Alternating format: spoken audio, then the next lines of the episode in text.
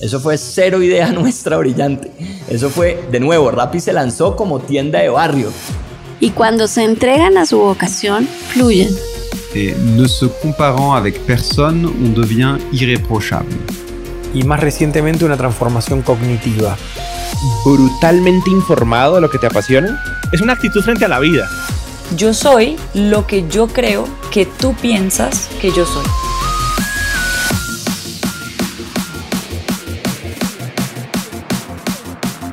Hola, hola, hola, soy Robbie J. Fry y este es otro episodio of The Fry Show. Este podcast es una celebración de personas que no aceptan la vida tal como es, la abrazan, la cambian, la mejoran y dejan su huella en ella. In the words of Steve Jobs, they leave a dent in the universe. Esta es una cápsula de tiempo en donde yo pueda aprender sobre sus mindsets filosofías e historias y compartirlas con ustedes. En las palabras de Larry King, me recuerdo a mí mismo todas las mañanas. Nada de lo que diga este día me enseñará nada. Entonces, si voy a aprender, debo hacerlo escuchando. Jóvenes amigos míos, la persona alucinante a la que tenemos el honor de escuchar en este episodio es Julián Pachón. Julián es el director y chief científico de logística de la última milla en Amazon. En un podcast anterior, Guiver Onglebien, el cofundador de Globant, un unicornio de Argentina de tecnología, menciona que no es justo que las empresas compitan contra Amazon. Ahora comprendo completamente esta afirmación. No se puede competir cuando el otro lado tiene talento como Julián. Pero, pero, pero, la mejor parte, además de ser un genio, Julián es una persona maravillosa. Y aquí un poquito de background para entender el nivel de Julián. Julián lidera un equipo de investigadores, inteligencia de negocio, ingenieros de datos e ingenieros de software que diseñan y construyen los sistemas de apoyo a las decisiones que se utilizan para ejecutar las operaciones mundiales de Amazon, Last Mile. Estas áreas incluyen gestión de capacidad, programación, clasificación, enrutamiento, despacho y recuperación. Estas tecnologías impulsan la red de entrega de billones de paquetes de Amazon en más de 20 países. Durante su tiempo en Amazon, Julián ha ayudado a hacer crecer la última milla de cero a billones de paquetes por año en todo el mundo. Diseñó y desarrolló el ecosistema de optimización y modelos de inteligencia artificial que impulsan las operaciones. Antes de unirse a Amazon, Julián pasó ocho años liderando toda la tecnología de operaciones y optimización de United Airlines. Estuvo a cargo de supervisar la fusión o merger más grande en la industria de aviación y de construir el centro de comando de United Airlines de última generación y totalmente automatizado en la Torre Willis en Chicago.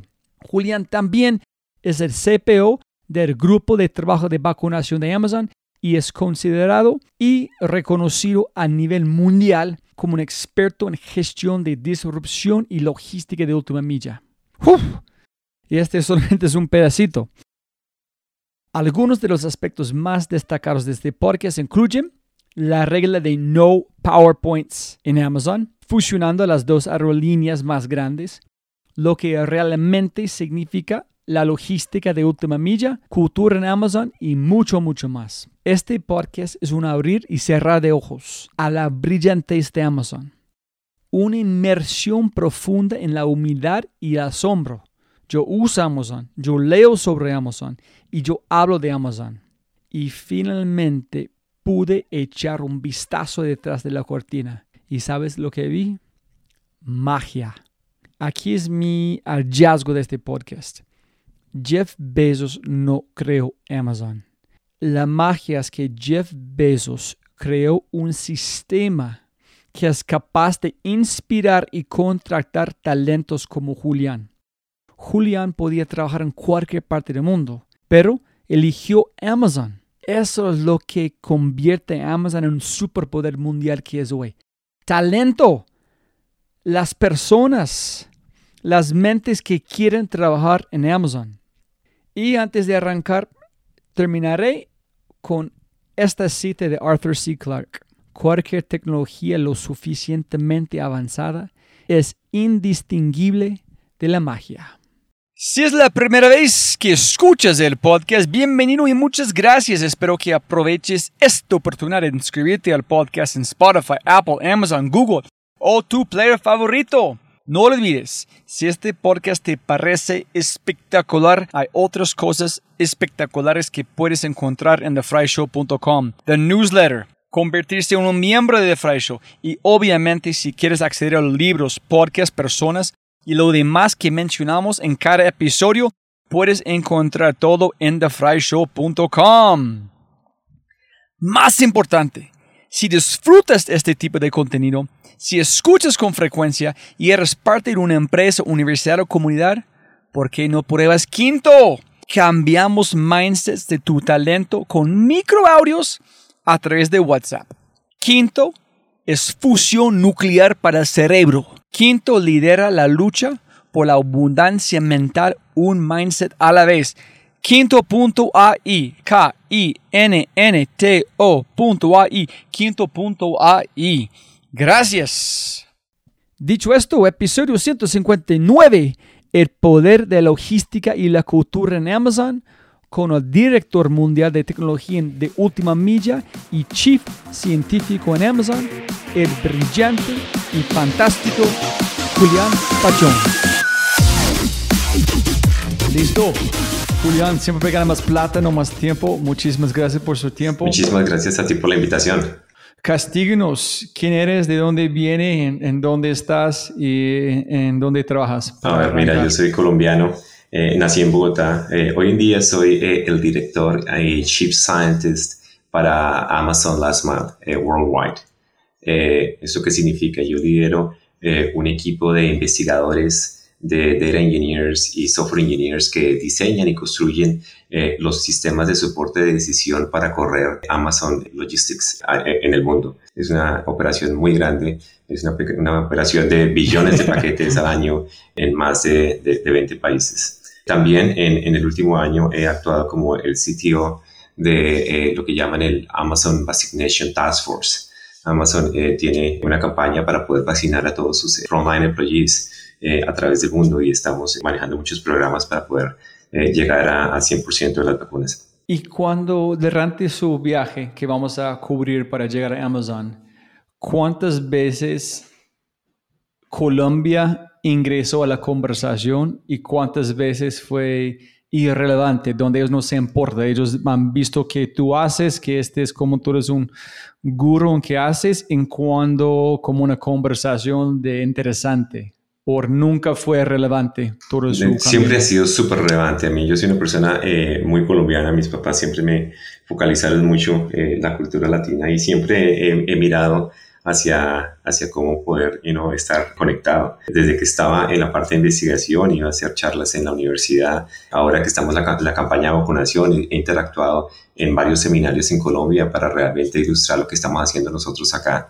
eh, en la parte logística también he dado muchos seminarios en Colombia. Entonces a mí siempre me ha, gustado estar muy conectado con Colombia. En Amazon también estoy muy conectado con el área latina, en, en la parte de expansión en los países de Latinoamérica. Entonces como que siempre eh, la tierra me ha llamado. Pero sin embargo, pues obviamente ya llevo aquí 25 años en Estados Unidos.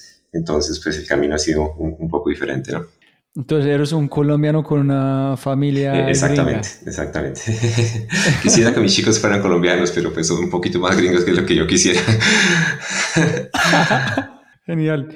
¿Tú eres un fan de Nassim Taleb o no? Sí, sí, claro que sí. Sí, sí, no, yo creo que en una parte muy matemática eh, y cuando hablemos del journey te voy a contar muchas de las historias que, que, vemos allí, pero sí, yo, yo soy eh, una persona que fue criada básicamente en ese, en ese environment. Ok, chévere. No es que no, cuando yo soy un super fan de él, siguiendo él en Twitter, leído todos sus libros, en cuando él publican cosas con sus gráficas que yo no entiendo nada, es que... Tiene una visión muy, muy interesante de poder explicar el mundo con a través de gráficas, matemáticas, y, y eso es eh, una, un power muy especial.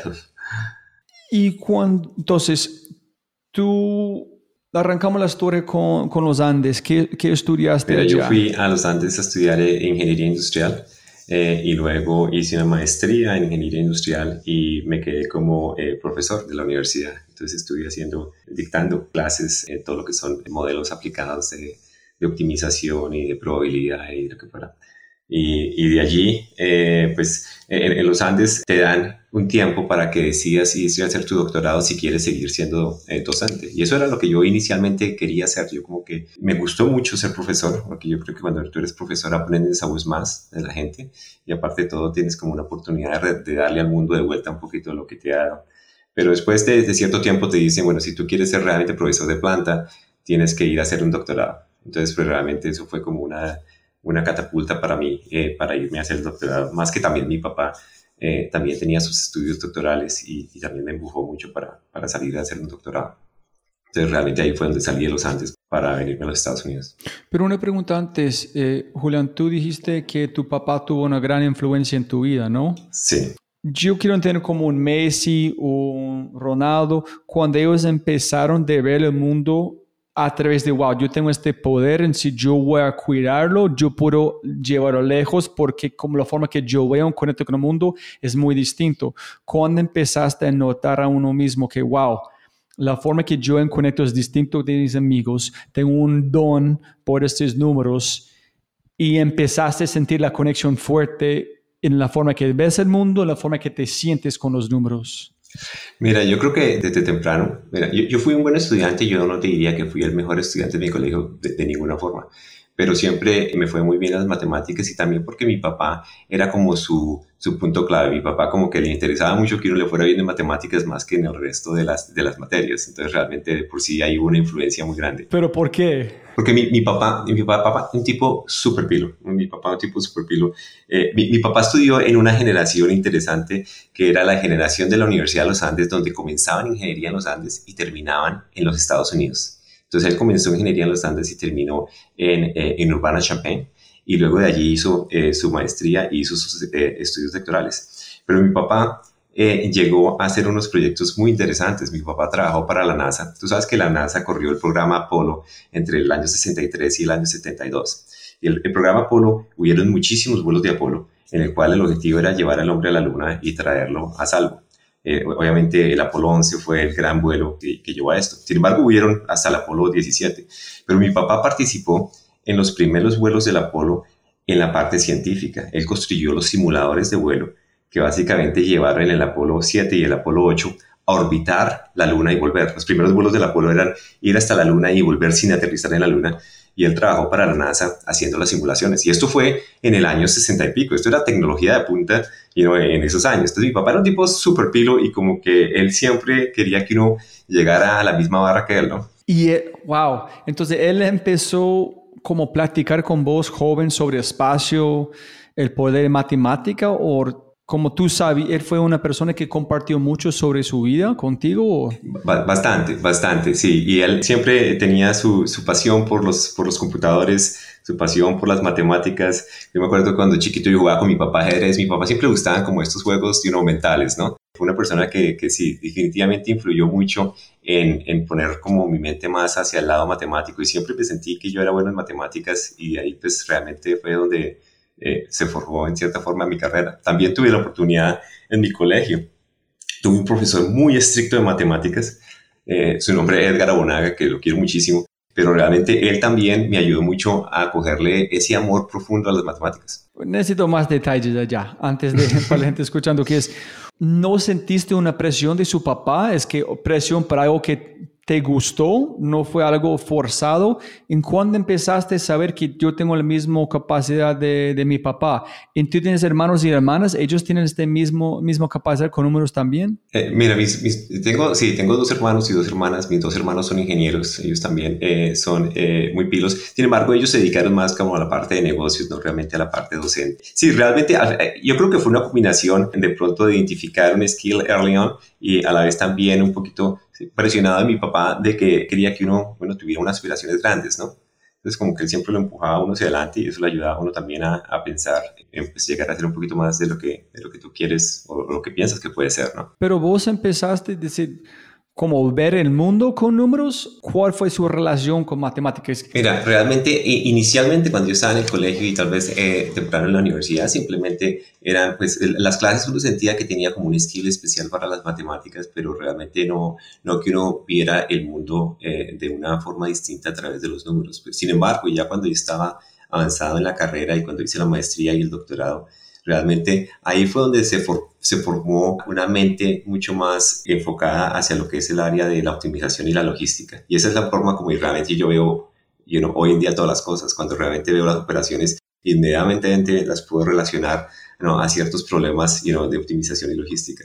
Realmente fue mucho más de pronto tarde en la carrera cuando ya comienzas a ver la aplicación de lo que son los fundamentos matemáticos en cómo pueden influenciar un negocio. Inicialmente, pues tú simplemente estás aprendiendo la matemática, pero como que no ves la aplicación directa.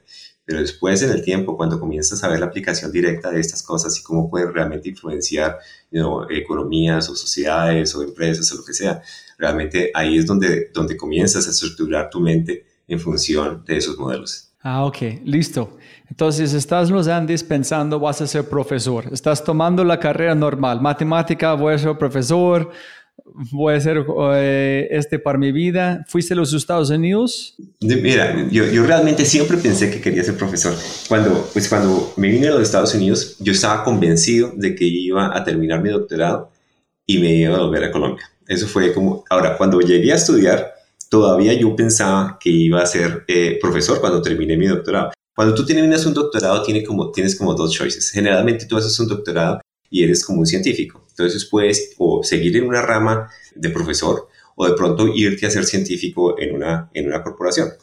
Cuando yo terminé mi doctorado hice varias aplicaciones y dije, bueno, me quiero quedar en los Estados Unidos por un rato. Me hicieron varias propuestas de unas universidades para ser profesor y me hicieron una propuesta en una compañía que fue muy interesante porque es una compañía que fue fundada por un profesor y que realmente la compañía se enfocaba en hacer eh, research and development de, de problemas de optimización enfocados a la industria aérea. Entonces, como que realmente cuando yo fui a entrevistar para esa compañía me llamó mucho la atención porque era una compañía pequeña y todo, todos eran como profesores, todos estos tipos eran PhDs, una mano de pilos impresionantes y me, me gustó la combinación de que ellos estaban haciendo investigación, estaban haciendo publicación, pero a la vez también estaban trabajando con empresas muy grandes en el mundo para solucionar sus problemas. Entonces, como que en ese momento tomó la decisión de decir, bueno, de pronto podríamos ¿no? testear este, este otro camino. Pero, ¿cómo que listo?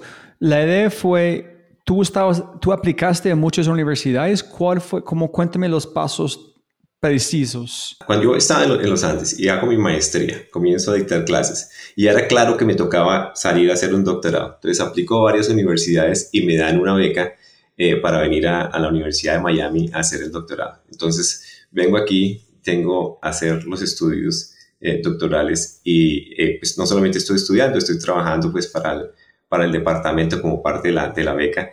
Eh, y allí, allí fue interesante porque tú conocí, eh, mi advisor era un señor que era también el líder de investigación eh, en ese momento de Alamo National Rent a Car, que era una de las compañías rentacarros más grandes de, de los Estados Unidos. Básicamente me influencia para que haga la tesis con él y, termino trabajando en, en, desarrollar muchos modelos para ayudarles a ellos a manejar la flota de, de, carros. Tú sabes que los rentacarros en los Estados Unidos es interesante porque, por ejemplo, tú tienes mm, eh, convertible cars en Chicago en el verano, pero no los puedes tener convertible cars sino en Chicago en el invierno. Aparte de todo, tienes muchos lugares de rentacarros en la ciudad y los patrones son distintos porque los lunes tú tienes que tener los carros en el aeropuerto, los jueves tienes que tener los carros en downtown, entonces como que hay muchos problemas logísticos interesantes. Entonces ahí eh, hago, hago mi tesis con ellos y fue un, proyecto muy, muy interesante. Cuando termino eh, el doctorado, cuando estoy terminando mi doctorado, entonces toca comenzar a aplicar. Entonces una opción era volverme a Colombia a Los Andes a ser profesor,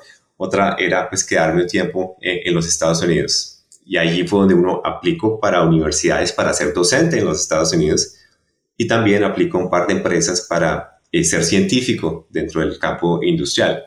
Y ahí fue donde finalmente tomó la decisión de irme a una empresa que daba como una combinación de las dos. Cuando tú fuiste a Miami, ¿fue la intención su tesis en algo de logística, como la aplicación de matemática, o este fue suerte? Pues realmente yo quería, realmente fueron las dos. Yo realmente quería hacer algo mucho más aplicado y se me da la suerte de que realmente, pues mi advisor estaba trabajando en algo pues muy grande y muy aplicado también. Entonces como que al final de cuentas se dio la suerte, pero realmente era también mi intención. Ah, ok, chévere. ¿En qué hiciste? Qué pena. Solamente para contar nosotros podemos estar con sus zapatos tuviste listo, los carros o los coches en Colorado no funcionan con rear wheel drive. Decidimos front wheel drive o otra cosa. Entonces tenemos que vender, bajar los precios para ellos para moverlo como a Arizona, a los sur.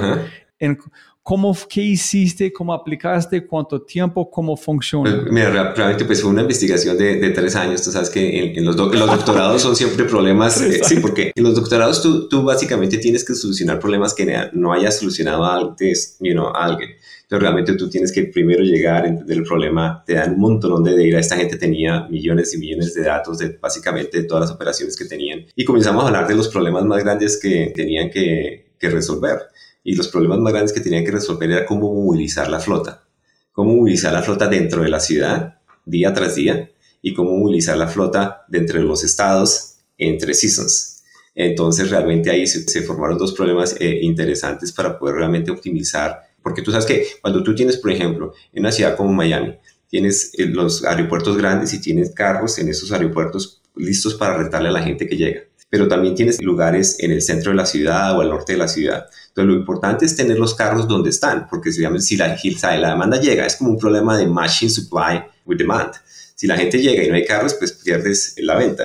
Entonces, lo más importante es realmente analizar todos los patrones de data para poder realmente hacer el machine de las, de las dos cosas, ¿no? Entonces fue, fue interesante y les ayudamos muchísimo, ellos quedaron muy satisfechos con el proyecto, pero es un proyecto que se lleva porque no solamente tienes que no, pensarlo, tienes que diseñarlo, tienes que programarlo, tienes que testearlo, tienes que hacer el deployment, es, un proyecto que se lleva largo, ¿no? Pero sí, realmente quedaron muy contentos con el trabajo. ¿En qué año fue eso? Pues yo comencé mi doctorado eh, en agosto del, del 96 y lo terminé en mayo del 2000. Mira, aquí es, mira, para gente escuchando, ¿por qué me interesa en eso? Es cuando Uber llegó a Colombia, yo, yo como estaba con amigos con mucha gente que arrancó la empresa en los Estados Unidos, como que empezó ex amigos de, amigos de ex Apple, ellos, ellos están buscando un gerente de, de Colombia, de LATAM, y ellos tuvieron tests para esas personas. Ellos tuvieron gente de Harvard, de muchas como personas en Colombia aplicando, pensando que son gerentes, pero fue dos tests. El segundo test fue, ok, Aquí es una simulación. En Parque 93, en este área, un aguacero. Es la hora de almuerzo. Aquí son sus carros. Aquí son carros aquí. Aquí son carros acá. ¿Qué haces para optimizar la flota en las ventas, en la distribución, en cómo cada persona tiene una, un, un viaje en menos tiempo posible?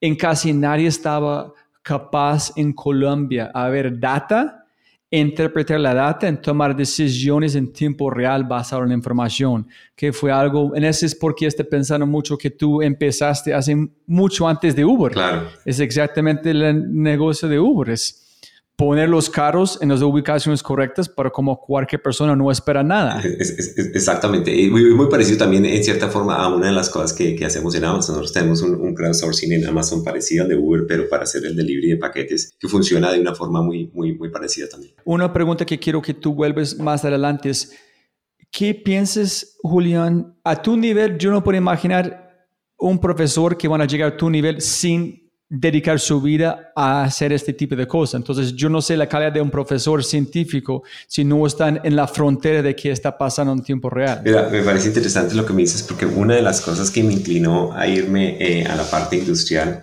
es que yo decía, mira, realmente, aunque me gusta mucho la docencia, yo creo que la única forma de uno ser docente y poder explicarle a la gente realmente cómo funcionan las cosas es que tú tengas experiencia práctica. Entonces, como que un punto de mi vida de saltar a la industria también fue con la mentalidad de en el futuro llegar a la docencia para realmente poderle enseñar a la gente cosas que uno realmente ha vivido. Pero yo te digo una cosa, en la parte científica es importante en cierta forma eh, navegar las dos áreas. Yo creo que la gente que tiene una estructura eh, científica y una estructura académica en el futuro puede trasladar esos pensamientos o esa forma de pensar a la, industria y le va muy bien. Yo de por sí, hoy en día cuando contrato en Amazon, generalmente contratamos de la academia y, y traemos you know, profesores que han investigado en ciertas cosas y venimos y los formamos en la forma práctica y ese pensamiento y esa rigurosidad eh, académica te permite también ser en cierta forma muchas veces más exitoso cuando vas y, y, solucionas problemas prácticos. Al final de cuentas, dos cosas diferentes. Solucionar un problema teórico, obviamente, diferente de solucionar un problema práctico. Cuando solucionas los problemas prácticos, tienes que hacerlo mucho más rápido, tienes que tener eh, mucho más riesgos, tienes que experimentar, tienes que hacer muchas cosas, ¿no? Y entonces, pues ahí eh, es un poco distinto, pero esa estructura que te da la academia, realmente yo siento que me ha ayudado muchísimo. Pero cuando si estás en Amazon no tienes tres años por un tesis. Eh, exactamente. Es hermano, necesito este ya como entonces eh, un tesis vale la pena tres años cuando tú puedes hacerlo más rápido en meses con un lugar como Amazon. Pero yo te digo una cosa, sí, yo creo que hoy en día lo podemos hacer muy rápidamente, pero realmente porque uno tiene el bagaje de haber solucionado muchos problemas en el pasado. Pero si tú no tienes esa experiencia de haberlo hecho en el pasado, llegar a hacerlo en un problema muy, muy complicado en un par de meses va a ser muy difícil si lo quieres hacer bien. Mira, yo sufrí mucho eh, cuando, cuando eh, comencé a, a, dedicarme a la parte docente, porque tú sabes que uno termina la universidad y la gente se va a trabajar y todos mis amigos compran carro, compran apartamento, viven la vida y uno sigue comiendo libro, ¿no? Y uno sigue comiendo libro. Y entonces uno como que a veces voltea y, y mira por el retrovisor y me dice, bueno, ¿yo, ¿yo qué estoy haciendo? Yo estaba montando puseta y, y, comiendo libro y todo el mundo pasándola bien, ¿no?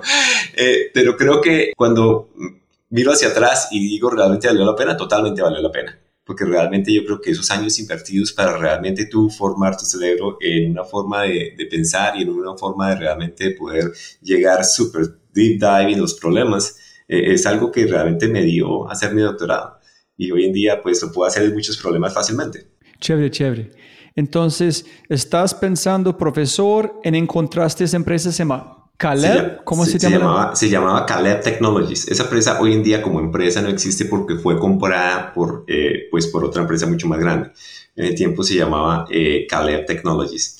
Esta empresa fue fundada por un señor que se llama Gang Yu. Este señor es, eh, de, es, un, es, una persona de la China que fue eh, profesor por muchos años de la Universidad de Texas en Austin.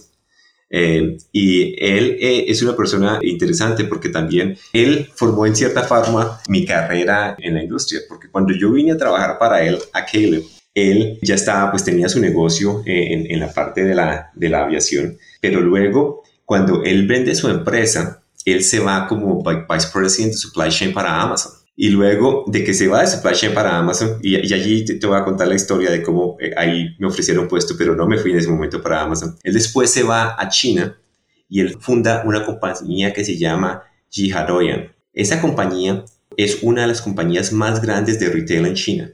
Fue comprada por JD. En, en China está, está Alibaba, está JD y está Jihadoyan, que fue comprada por JD. Este señor hoy en día es multibillion dollar guy en China pero este fue pues realmente la persona que me dio mi primer puesto aquí en los Estados Unidos.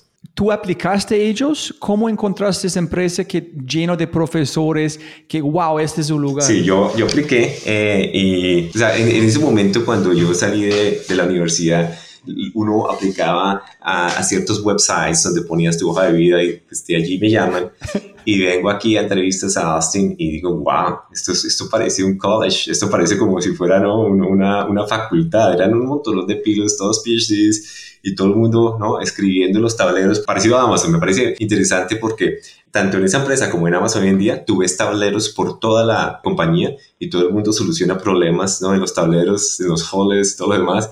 Pero ese momento fue interesante porque yo me sentía que, bueno, voy a venir a ser como, como si fuera un docente, pero pues dentro de una empresa, ¿no? Eh, y entonces allí pues tomo la decisión de venirme aquí a, a Austin. ¿En quién hizo la entrevista a vos? Eh, ahí pues, me, me, me, entrevistó eh, este señor, me entrevistaron varios de la gente que trabajaba en ese momento, los vicepresidentes que estaban en la empresa. Y bueno, después de que me dan la oferta, digo, bueno, pues me parece chévere ir a intentar y pronto eh, hacer algo un poquito más aplicado. ¿En qué hizo esta empresa para la gente escuchando? Mira, esta gente se enfocaba a lo que llaman Recovery Solutions. La industria aérea se ha enfocado mucho en optimizar ¿no? las ventas y el schedule y básicamente el objetivo de una aerolínea es realmente maximizar sus ventas y de forma tal ellos ponen todos los vuelos que van a maximizar su ingreso. Entonces uno dice, por ejemplo, voy a, a tener muchos vuelos a Cartagena porque pues eh, la gente va a viajar en Cartagena en el verano o lo que fuera, ¿no es cierto? Entonces básicamente, pero el problema es que cuando tú tienes todo el schedule, ese schedule está construido para, para un día de operación normal, ¿sí? Pero las aerolíneas, las aerolíneas no tienen un día de operación normal nunca, porque en la aerolínea siempre pasa algo. En la aerolínea hay un problema mecánico, hay un problema de climatológico, lo que tú sea. Entonces todos los días pasan cosas pequeñas y algunos días pasan cosas muy grandes. Y lo que hace, lo que hacía esta compañía es que básicamente cada vez que una aerolínea tiene un problema eh, operacional o mecánico, te, te ayuda a retornar a operaciones normales tan, tan, tan rápido como sea posible. Porque uno de los challenges más grandes que tiene la aerolínea es que la red es un network en el cual en el momento en que tú tengas un problema en un vuelo, se, se crea muy rápidamente un domino effect. ¿Qué quiero decir con esto? Yo viví por mucho tiempo en Miami y la gente en el aeropuerto de Miami se, se frustraba mucho porque decía, ¿cómo es posible que miro por la ventana, está el día soleado y me digan que mi vuelo de Miami a Chicago está cancelado por mal clima. ¿Desde dónde está el mal clima? Entonces lo que la gente no entiende muchas veces es que la aerolínea es un network en el cual tú nunca puedes cancelar un vuelo. Tú por lo menos tienes que cancelar dos vuelos, porque si tú cancelas un vuelo que venía de Chicago a Miami, porque hay eh, snow o, nieve en, Chicago. ¿Qué pasa? El vuelo, ese vuelo venía con un avión y tripulantes de Chicago a Miami y de Miami ese vuelo iba a ir a otro lado. Digamos, ese vuelo podría ir para Dallas. El vuelo para Dallas no puede salir porque no hay avión, no hay tripulantes. Entonces realmente tú tienes que comenzar a mirar cómo vas a balancear toda la red y cómo vas a enrutar tripulantes, pasajeros, aviones y básicamente esto es lo que, lo que esta compañía hacía. ¿Cuántos, ok, cómo se llama el fundador? ¿En cuántos años tenía la empresa cuando tú fuiste allí? se llama GangQ y esa empresa tenía como unos tres años cuando yo llegué allí. Y esta es una empresa interesantísima porque pues ella, él tenía como una startup, eh, tuvo la oportunidad de, tener pues clientes muy grandes del tamaño de, de American, Delta, eh, Continental. Pero este señor también en cierta forma se gana la loto porque cuando yo llegué allí hay muchas cosas que, que le hacen mucho daño a mucha gente, pero se vuelven oportunidades para otros. Cuando yo llegué aquí pasó septiembre 11 obviamente un evento muy eh, trascendental para los Estados Unidos, para la cultura y shocking para todo el mundo. Sin embargo, específicamente para esta empresa fue como el jackpot, porque eh, septiembre 11, eh, en septiembre 11 pasó algo que nunca había pasado antes, y es que en septiembre 11 el FAA, cuando se bajaron los primeros aviones, decidió bajar todos los aviones que estaban en el aire. Entonces, a todos los pilotos que tú ibas en un vuelo de Miami a Dallas, le decía, usted tiene que aterrizar ya mismo en Jacksonville, usted tiene que aterrizar ya mismo en Houston. Entonces, todos los aviones los bajaron a fuerza porque pues no, querían, no sabían dónde más iban a haber atentados. Y esto creó el disruption más grande de la historia de la aviación, porque para las aerolíneas recuperar, recuperar el schedule de una disruption tan grande. ¿Mundial pasó o solamente en los Estados Unidos? En los Estados Unidos. Pasó, la, gente que, que, volaba a los Estados Unidos, Metro Bianca o lo que fuera que volaran, sí tenían esos vuelos que también iban a estar grandes. Pero en los Estados Unidos, básicamente, they grounded 100% of the fleet. Entonces, el problema que tenían es que la gente, los, las aerolíneas ni siquiera sabían cómo hacerlo, no sabían ni siquiera dónde estaban los tripulantes. Fue un problema tenaz. Pero eh, en ese momento Continental, que ya tenía todo nuestro sistema implementado, ellos fueron la primera aerolínea que pudo recuperar sus, eh, sus operaciones. Después de que el FAA decide abrir el espacio aéreo, Continental estaba en operations within 24 hours. Y a la demás gente les tocó dos, tres, cuatro semanas para poder recuperar su, su schedule. Entonces, esto hace que esta compañía, este producto sea, oh, ese producto lo tenemos que tener todo el mundo. Y entonces explotan las ventas, todo el mundo quiere comprarnos eh, y vienen también eh, ahora muchas compañías a decir queremos comprar esta empresa. Cuéntanos para los detalles, ¿dónde fue la chispa por esta idea? ¿Cómo vendes para una aerolínea para confiar en vos que este sistema? ¿Cuánto tiempo para implementación? Cuéntame yo no puedo imaginar el nivel de riesgo, de confianza que tienes que mostrar, cómo la gente va a entender que este, si no, mira, aquí es un algoritmo que nadie puede entender menos vos. Yo sé si va a implementar, vas a bajar tus costos de 20% para cada vuelo que es más de 300 kilómetros. Cada vuelo que es de este lugar vas a bajar de 10%. En al final de año vas a ganar como 300 millones de dólares más por cada, no sé. Sí, no, este es una pregunta, una pregunta muy buena porque, mira, y esto pasa en muchos negocios que la gente trata de optimizar el plan, ¿no es cierto? Y las aerolíneas siempre dicen vamos a optimizar nuestro plan de vuelo. Pero sin embargo, el costo total que tú vas a tener no es lo que tú planeaste, sino lo que tú ejecutaste. It doesn't really matter que tú plan for perfection. Si ese perfection is never gonna happen y tú vas a tener que hacer algo adicional, al final de cuentas lo que tú tienes que tener es una operación robusta, una operación que realmente así vayas a tener problemas, el, el resultado total sea el mejor que it can be. Pero realmente la parte de la estrategia de esta compañía fue realmente comenzar a venderles eh, la idea a las aerolíneas que en ese momento solamente pensaban en, optimizar sus revenues, revenue management y optimizar lo que pues básicamente el booking. Y nosotros lo que le decíamos es que ustedes están missing the boat realmente porque ustedes realmente están optimizando el plan, pero al final de cuentas hay un montón de costos que ustedes no están planeando por eso y que son costos reales. Y entonces, eh, mucho, mucho del challenge es interesante porque dice, bueno, pero ¿cómo vamos a planear por algo que nosotros no sabemos si va a pasar?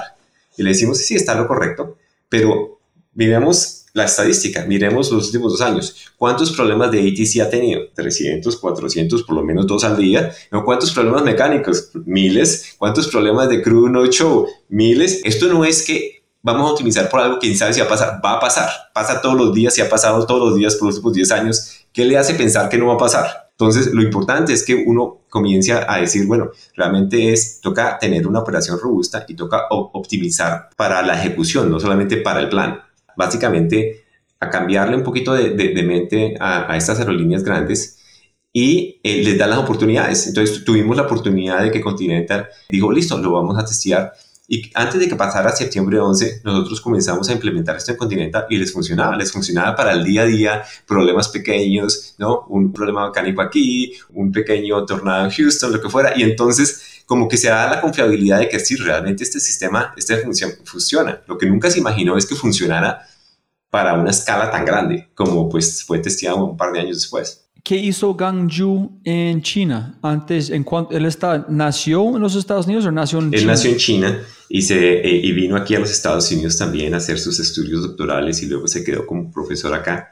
Y allí fue donde comenzó a hacer su investigación en aerolíneas y en la parte de disruption management. Él se enfocaba en disruption management no solamente en aerolíneas, pero también para ferrovías y para lo que fuera. Digamos, por ejemplo, hay muchos problemas como en los problemas de rescue planning, cuando tú tienes un huracán y cómo realmente reaccionas, cómo reposicionas las ambulancias, cómo reposicionas todos los recursos que tienes para un evento que no estaba planeado en cierta forma. Entonces él se focalizó mucho en esa área y su empresa fue pues construida alrededor de eso. Wow, entonces en este, en este momento ustedes están usando un, un estilo de machine learning como que mejoró con cada dato que ustedes recibieron, mejoró como la, la forma, la ejecución, es decir, ustedes dicen, listo, Continental, hemos analizado millones de de su data. Sabemos que el número catalizador de problemas que van a ser nuestro domino es llantas de la frente de avión, que demora este cantidad de tiempo. Entonces arrancamos allá y modificamos todo. Después implementamos clima, después implementamos esto cómo fue el proceso de cuál es el, cuál es el prototype, cuál es el número uno, en cómo aprende para seguir mejorando, en por qué fue tan antifrágil funciona en 911. Mira, eh, realmente la, forma como funcionaban o la, o la, forma como le vendíamos el, el, sistema a estas aerolíneas eran haciendo lo que llamábamos un POC, que era un, Proof of Concept. Y le decíamos, mire, usted deme el schedule que tiene para hoy. Entonces ellos me decían, mire, este es el, tenemos you 400 aeronaves, este es el, el, itinerario de todas las 400 aeronaves, estos son los miles de tripulantes que van a operar hoy, estos son todos los PNRs, que son los, itinerarios de todos los pasajeros, ¿no? Y entonces llegábamos y decimos, listo, asumamos que va a haber un problema de ATC en Houston. ATC quiere decir que en los Estados Unidos controlan y en la mayoría parte del mundo controlan el tráfico aéreo dependiendo de cómo está el clima. Entonces, por ejemplo, tú planeas el aeropuerto de Houston con tantos arrivals por hora, pero cuando hay fog o cuando hay un viento muy grande, dice tenemos que espaciar más los aviones. Entonces realmente tú ya no puedes aterrizar uno cada minuto, sino uno cada cinco minutos. Bueno, entonces realmente ya no puedo volar el mismo schedule que tenía antes. Entonces lo que nosotros le decíamos es, denos el schedule y vamos a, simular varios problemas. Vamos a, a, simular un problema mecánico, de que la aeronave 323 no va a estar available por los siguientes 10 horas porque tiene un problema mecánico. Pero pues tenía cinco vuelos en los siguientes 10 horas, entonces ¿qué vamos a hacer? Entonces nosotros decíamos, listo, asumamos el schedule, asumamos esos problemas, yo le voy a decir cómo nosotros solucionaríamos el problema. Y entonces le decíamos, si esto pasa, vamos a cancelar este vuelo, vamos a demolar este vuelo, vamos a, a, intercambiar estos dos aviones, vamos a intercambiar estos tres tripulantes y le mostramos la solución en papel y después la comparábamos con lo que ellos hubieran nacido y no hubieran hecho eh, manualmente. La gente humana puede hacer estos problemas, pero realmente la capacidad de evaluar opciones es muy limitada. Entonces, digamos, cuando tú, cuando tú vas a, cualquier centro de operaciones en el mundo, gente hace esto manualmente, mucha gente que no tiene los sistemas de sofisticación, pero realmente las opciones que ellos exploran son muy limitadas. Exploran uno o dos aviones, intercambio entre dos, pero no pueden explorar lo que un computador puede hacer de, es toda la red la explora al mismo tiempo. Y lo puedes hacer en un par de segundos. Poder dijeron, listo, es hora de, de implementarlo. Además, porque en Continental siempre habían tenido el problema de que el área de Houston, que era su hub más grande, siempre ha tenido muchos problemas, especialmente entre agosto y octubre, por el tema de los huracanes. Cada vez que viene un huracán hacia el Golfo, pues les toca cerrar el aeropuerto por, muchos, por muchas horas o muchos días y siempre ha creado un problema muy grande. Eso es como que le vieron como una oportunidad de decir, listo, realmente esto nos va a ayudar en ciertas temporadas del año, tanto en Houston como en Newark. El área de Nueva York es un área donde hay muchos problemas de ATC porque hay muchos aeropuertos en esa área entonces eh, hay mucho control del flujo aéreo. Entonces todos los días tienen problemas en esa área para, pues, para eh, mantener las operaciones normales. Entonces es como lo que lo vieron como opportunistic, pero después se dieron cuenta de que más que opportunistic iba, iba a ser esencial para su vida. Wow. Tengo miles de preguntas en este, por decir, como, ¿cómo análisis, cómo defines qué cosas a testear? Es decir, ok, Sabemos que los vuelos de Houston a San Francisco mueven un gran nivel económicamente con los pasajeros. Entonces sabemos del impacto económicamente a esta ciudad es gigante. Entonces este debe tener prioridad basado en pasajeros económicamente para la ciudad. O estamos pensando en los vuelos a Nebraska. Eh, ok. Sí si no es Warren Buffett o otra cosa, no hay... Hay, muchas, hay muchas consideraciones, porque exactamente, uno cuando, cuando llega y dices, bueno, vas a tener que demorar y cancelar vuelos, la pregunta es cuáles vas a tener que hacer.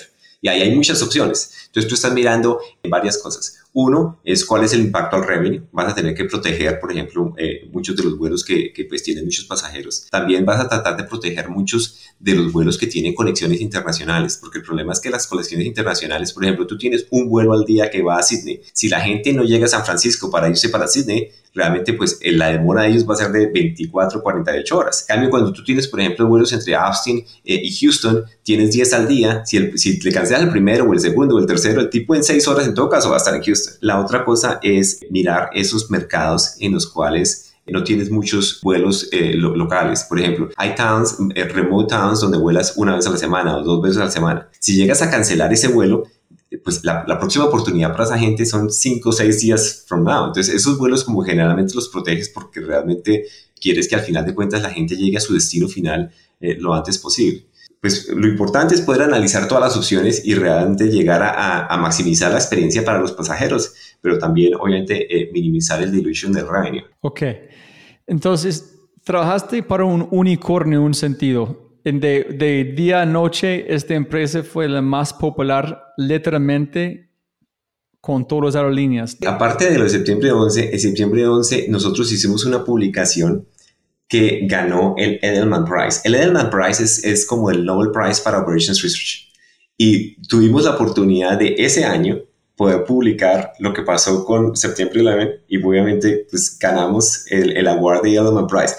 Todo esto combinado, básicamente, pues sí, después de esto tuvimos llamadas de todos lados, viajamos a, muchos países a vender la herramienta, a implementar la herramienta. Eso fue una, una temporada eh, súper interesante, realmente. Ese evento es un catapult al, al, negocio increíble. ¿Y por qué eh, Caleb funcionó en 9-11? cuando no hay un algoritmo para mostrar este? ¿Cuál que ustedes tuvieron implementado? Es que nosotros ya habíamos terminado la implementación para Continental justo antes de, de septiembre 11. Entonces, cuando pasa esto, Continental dice, it's time to run it. Y nosotros, listo, we're ready.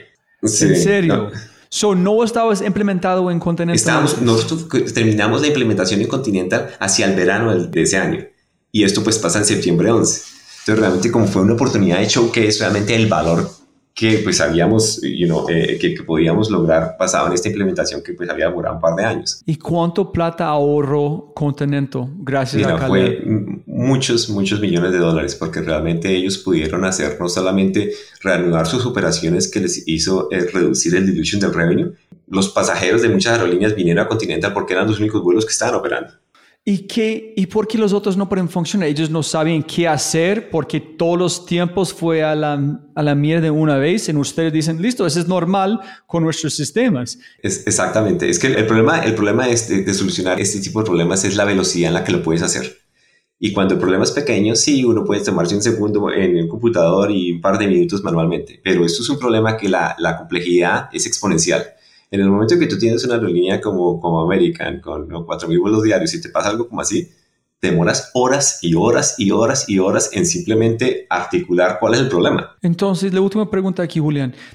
¿El valor de Caleb fue en el sistema, no sé, probabilística que fue el ingeniero como la backend o nadie en el mundo tenía un sistema pensando en ese tipo de cosas? Fue, fue, fueron las dos cosas. Nosotros fuimos los primeros en hacer recovery optimization en, en el campo de operaciones. Entonces era como, eh, they were pioneers en esta área y aparte de todo, pues eran realmente problemas con mucho fundamento matemático. El tipo combinó las dos cosas y le dio al palito realmente. En ese momento le dio al palito completamente. Y finalmente, a, al final de todo esto, pues a, habían compañías en el área de la aviación muchísimo más grandes cuando pasa esto, todo el mundo pues quiere decir, bueno, queremos comprar esa empresa que es chiquita, que nos va a dar pues todo este, este tipo de, de funcionalidad.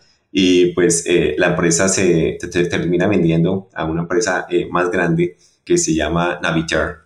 Que Navitaire también fue comprada por Amadeus. De hecho, hay varias empresas you know, de, en esta área, pero en ese momento fue comprada por una empresa llamada eh, y ahí es donde básicamente este señor Gang Yu pues decide irse para Amazon. Y allí en ese momento Interesante porque justo antes de que compraran la empresa, traen a otro señor que se llama Nader Cavani, y este señor va a ser relevante para esta conversación, y él viene a ser el COO de la empresa.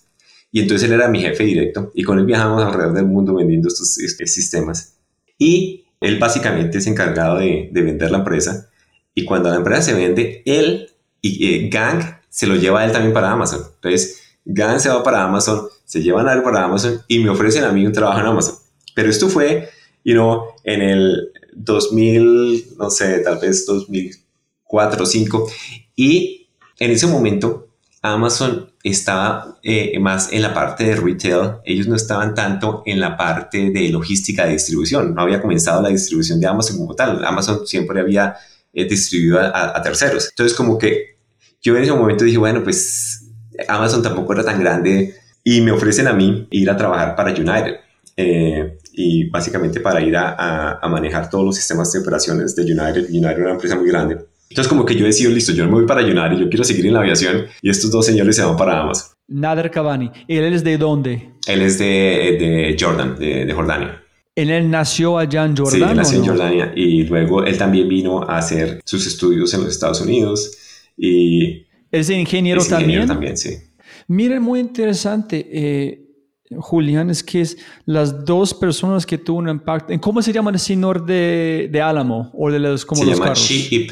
Ok, ¿en él es de dónde? ¿Los No, Estados Unidos? también chino que vino a hacer su, eh, sus doctorados aquí en los Estados Unidos. Es que cada persona que tuvo un impacto con vos es, un es como un extranjero también. C- Correcto, sí, es, es, es, es interesante. Hay mucho, yo he conocido mucha gente que, pues, que ha venido inmigrante de los Estados Unidos y han tenido una historia muy parecida a la de uno, ¿no? Y, y mucho más exitosa, diría yo. No, no, pero esto es, interesante pensando en la, cómo sentir cómodo, que tú fuiste de su país, es tu segundo idioma, pero la gente que te ayudan está en el mismo espacio, en la, única- en la conexión es matemática. Entonces, este quitan cualquier idioma, cualquier problema, porque entonces no eres un extranjero en un sentido, solamente estás en otra ubicación trabajando con otra persona que no sabe que tú no sabes para un mismo propósito. Eh, correcto, Eh, eh, tienes toda la razón. Y de por sí, en toda mi carrera, como que en el área en que yo he estado, siempre ha sido así. La mayoría de la gente que ha tenido unas posiciones fundamentales han sido gente que ha sido inmigrante. Wow, entonces es, ellos me imagino no hay un nivel de pensar distinto porque ellos están mismos zapatos, literalmente. Exactamente.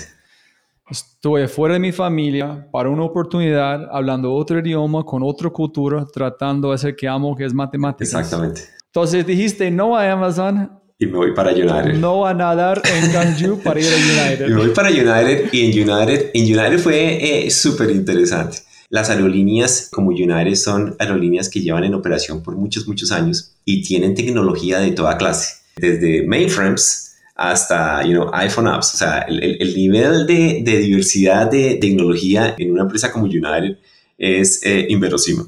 Eh, lo cual habían retos muy grandes, retos muy grandes. Uno, para poder avanzar la agenda de su tecnología era complicado porque pues integrar todos sus sistemas era una labor compleja. Pero lo que fue aún más interesante, entonces que yo llego a United y comenzamos a hacer todo el plan para pues realmente avanzar las operaciones de United.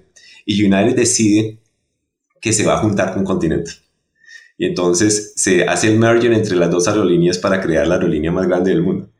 Y allí, allí también se... Cuéntame, pues, espera, qué pena para interrumpir. ¿Qué tamaño estamos hablando comparado con otras aerolíneas para entender eh, la, el nivel de, de flota? Estamos, estamos hablando de que United y Continental combinados, estamos hablando de 5.000 vuelos al día. Delta eh, posiblemente tenía unos 3.000 vuelos diarios o sea, realmente, eh, y estos son compañías que cuando pues tú ves esa operación a, una operación en Latinoamérica, estamos hablando de 10X, 20X, ¿no? O sea, es una operación gigantesca, gigantesca, ¿no? Aviones. Entonces, ¿los Estados Unidos fue el líder internacional de vuelos? Sí, o sea, en los Estados Unidos, las empresas más grandes de los Estados Unidos en, en número de vuelos son muchísimo más grandes que cualquier otra empresa, sin lugar a dudas. Hoy en día, Hoy en día, hoy en día tienes Américas que se juntó con US Airways, Delta que se juntó con Northwest, you eh, United que se juntó con, eh, con Continental. Estas tres aerolíneas en número de vuelos, cualquiera de ellas es muchísimo más grande que, que cualquier otra aerolínea.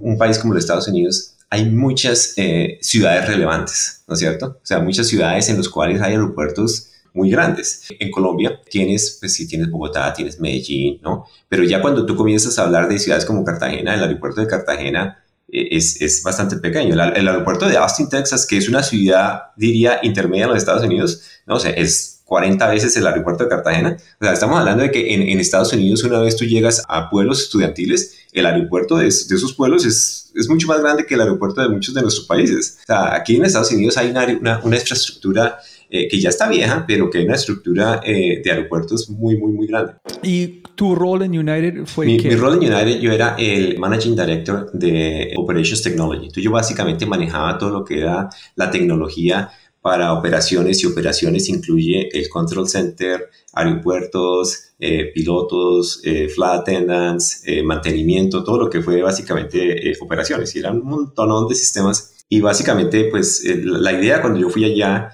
era básicamente llevar todos esos niveles como al siguiente nivel, porque pues tenían una infraestructura eh, muy vieja. ¿En ellos estaban clientes de Caleb como Continental sí, antes? Y, bueno, no? y ahora te, voy a decir, fue interesante porque United en ese momento no tenía el, el, sistema de Caleb. Cuando yo llego, le digo, tenemos que implementar el sistema de Caleb. Sin embargo, y, y, entonces comenzamos la implementación de, de, del sistema de ellos. Pero luego viene la, la unión con, con Continental. Y esta unión fue interesante porque Continental también, una aerolínea que, pues, que lleva muchos años, tenía las mismas dificultades, tenía muchísimos sistemas, muchos que también eran mainframes, pero todos eran diferentes a los de United. Entonces ahora tienes dos, dos aerolíneas gigantescas, las tienes que juntar, tienes que juntar todos estos sistemas y volverlos uno. Y aparte de todo, cuando tú juntas dos aerolíneas tienes que lograr lo que llaman el Single Operating Certificate. El FAA te tiene que autorizar correr las dos aerolíneas como uno. Las aerolíneas, una cosa es la tecnología, pero otra cosa son los procedimientos.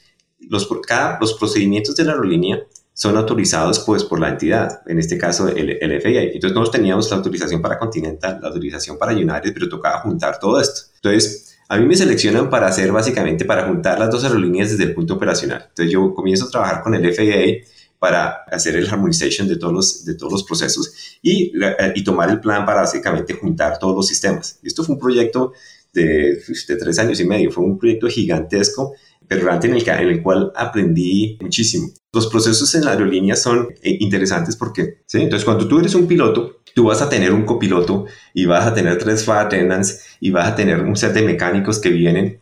Y la verdad es que todos los días tú vas a operar cada vuelo con un montón de gente distinta. Eh, básicamente, la probabilidad, la probabilidad de que tú tengas el mismo copiloto, las mismas azafatas, los mismos mecánicos, el mismo gate agent es básicamente cero. Entonces, ¿qué pasa? Si no, tú no tienes, si no, tú no tienes procedures en el cual todo el mundo hace lo que tiene que hacer, algo malo va a pasar.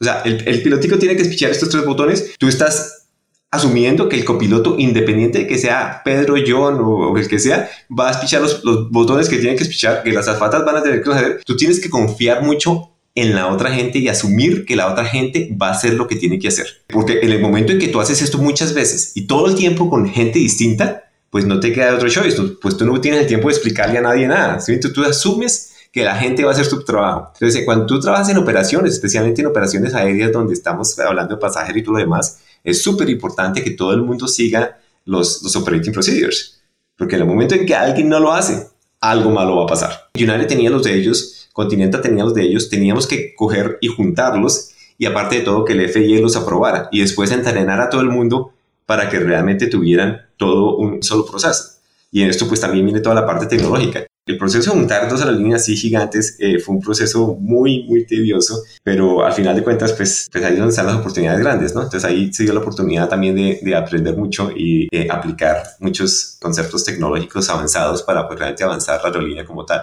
Uno de los proyectos más interesantes que he hecho en mi carrera, eh, como parte de juntar las dos aerolíneas, fue el de construir el Control Center para, para United. El Control Center es el cerebro de una aerolínea, es donde manejas las aerolíneas real time.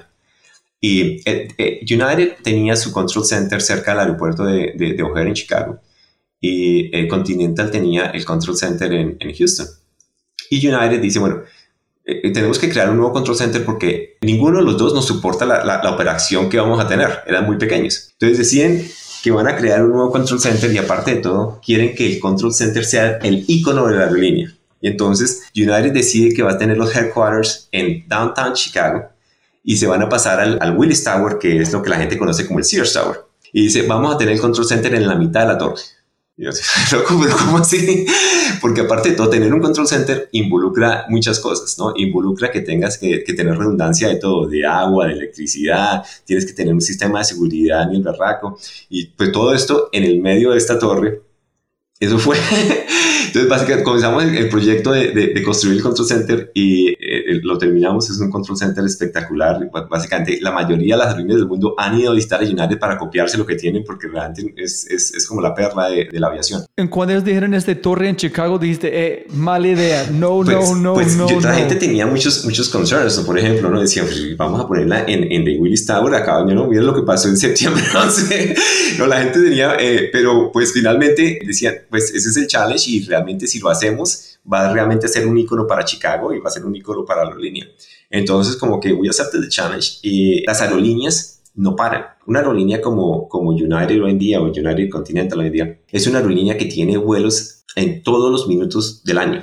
¿sí? Tú no puedes llegar y decir, ah, voy a apagar hoy las luces y mañana comienzo aquí.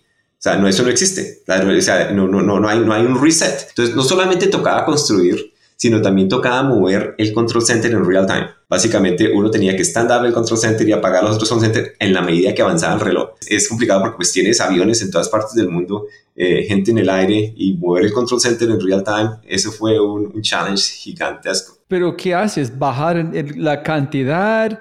Hacer cuando hacen cambios, cuando hacen el push de la tecnología, si hay un vuelo en área constante. Mira, la, la, forma como lo hicimos fue, primero comenzamos a hacer la migración tecnológica, comenzamos a hacer la, la, migración tecnológica para los dos centros de operaciones que teníamos. Luego cuando hicimos el stand-up del nuevo control center para moverlos, básicamente tuvimos que hacer el staffing de la aerolínea para doblarlo por un periodo de tiempo. Entonces, por ejemplo, cuando hacíamos el dispatch de un avión, teníamos un dispatcher en Houston, un dispatcher en el Willis Tower y el tipo de Houston arrancaba el vuelo, en el medio del vuelo le daba el plan de vuelo al dispatcher del Willis Tower, el piloto comenzaba a hablar con el dispatcher del Willis Tower, una vez él tenía el control del vuelo, apagamos el escritorio de Houston y ahora ya ese escritorio quedaba como oficializar en, el Willis Tower y esto puede hacerlo vuelo por vuelo. ¿no? A través de días, con el FAA en tu cuello, porque estaban all over the place.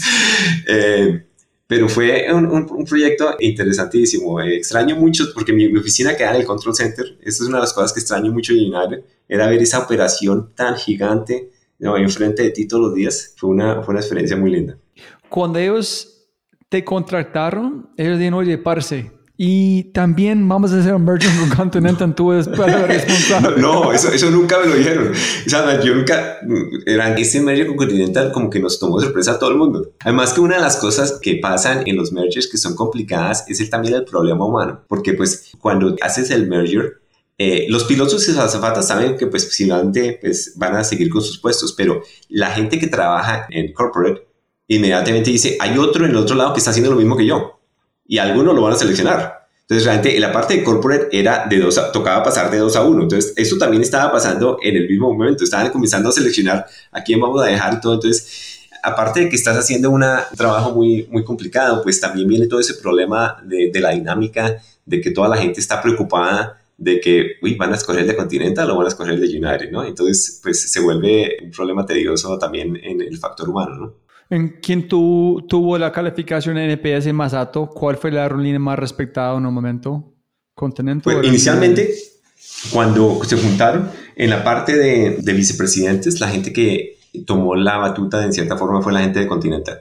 Hubiera una, un balance más hacia, hacia el lado de, de, Continental. Y de ahí para adelante fue como más ecuánime, pues realmente en la forma como seleccionaron los grupos. Pero sí, inicialmente se vio un poquito más como si fuera un takeover eh, porque pues había mucho más vicepresidentes de Continental en ese momento.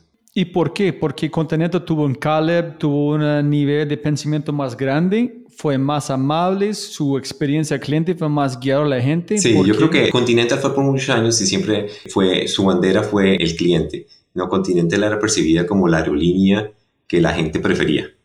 Eh, entonces yo creo que eso le dio un factor importante, pues al juntar las dos aerolíneas, en cierta forma tú querías ganar a los clientes y, y, Continente tenía una, una cultura de, de, pensar mucho en el cliente final.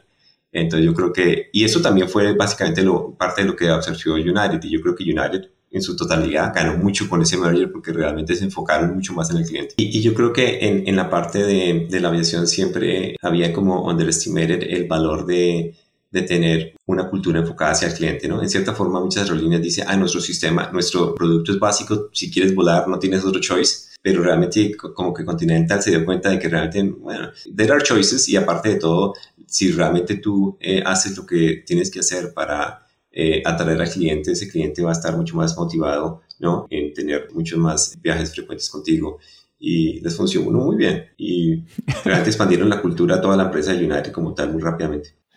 Sí, uno, uno perdió una cosa interesante. Funciona dos aerolíneas gigantes construir un torno. ah, you know, es tres años, de nada. Qué, qué historia, qué chévere ser parte como la historia de esas dos aerolíneas, ¿no? Ser justo en la corazón de operaciones, viendo todo en tiempo real.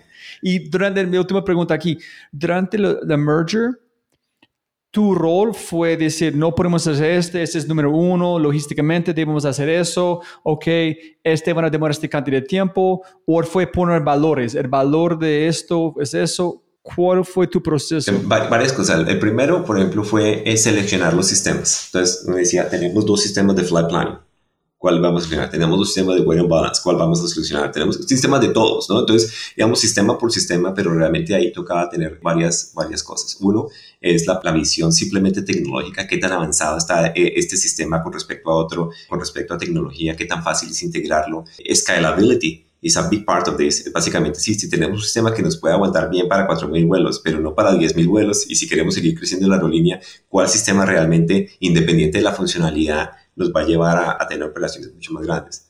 Después está la parte de, costo.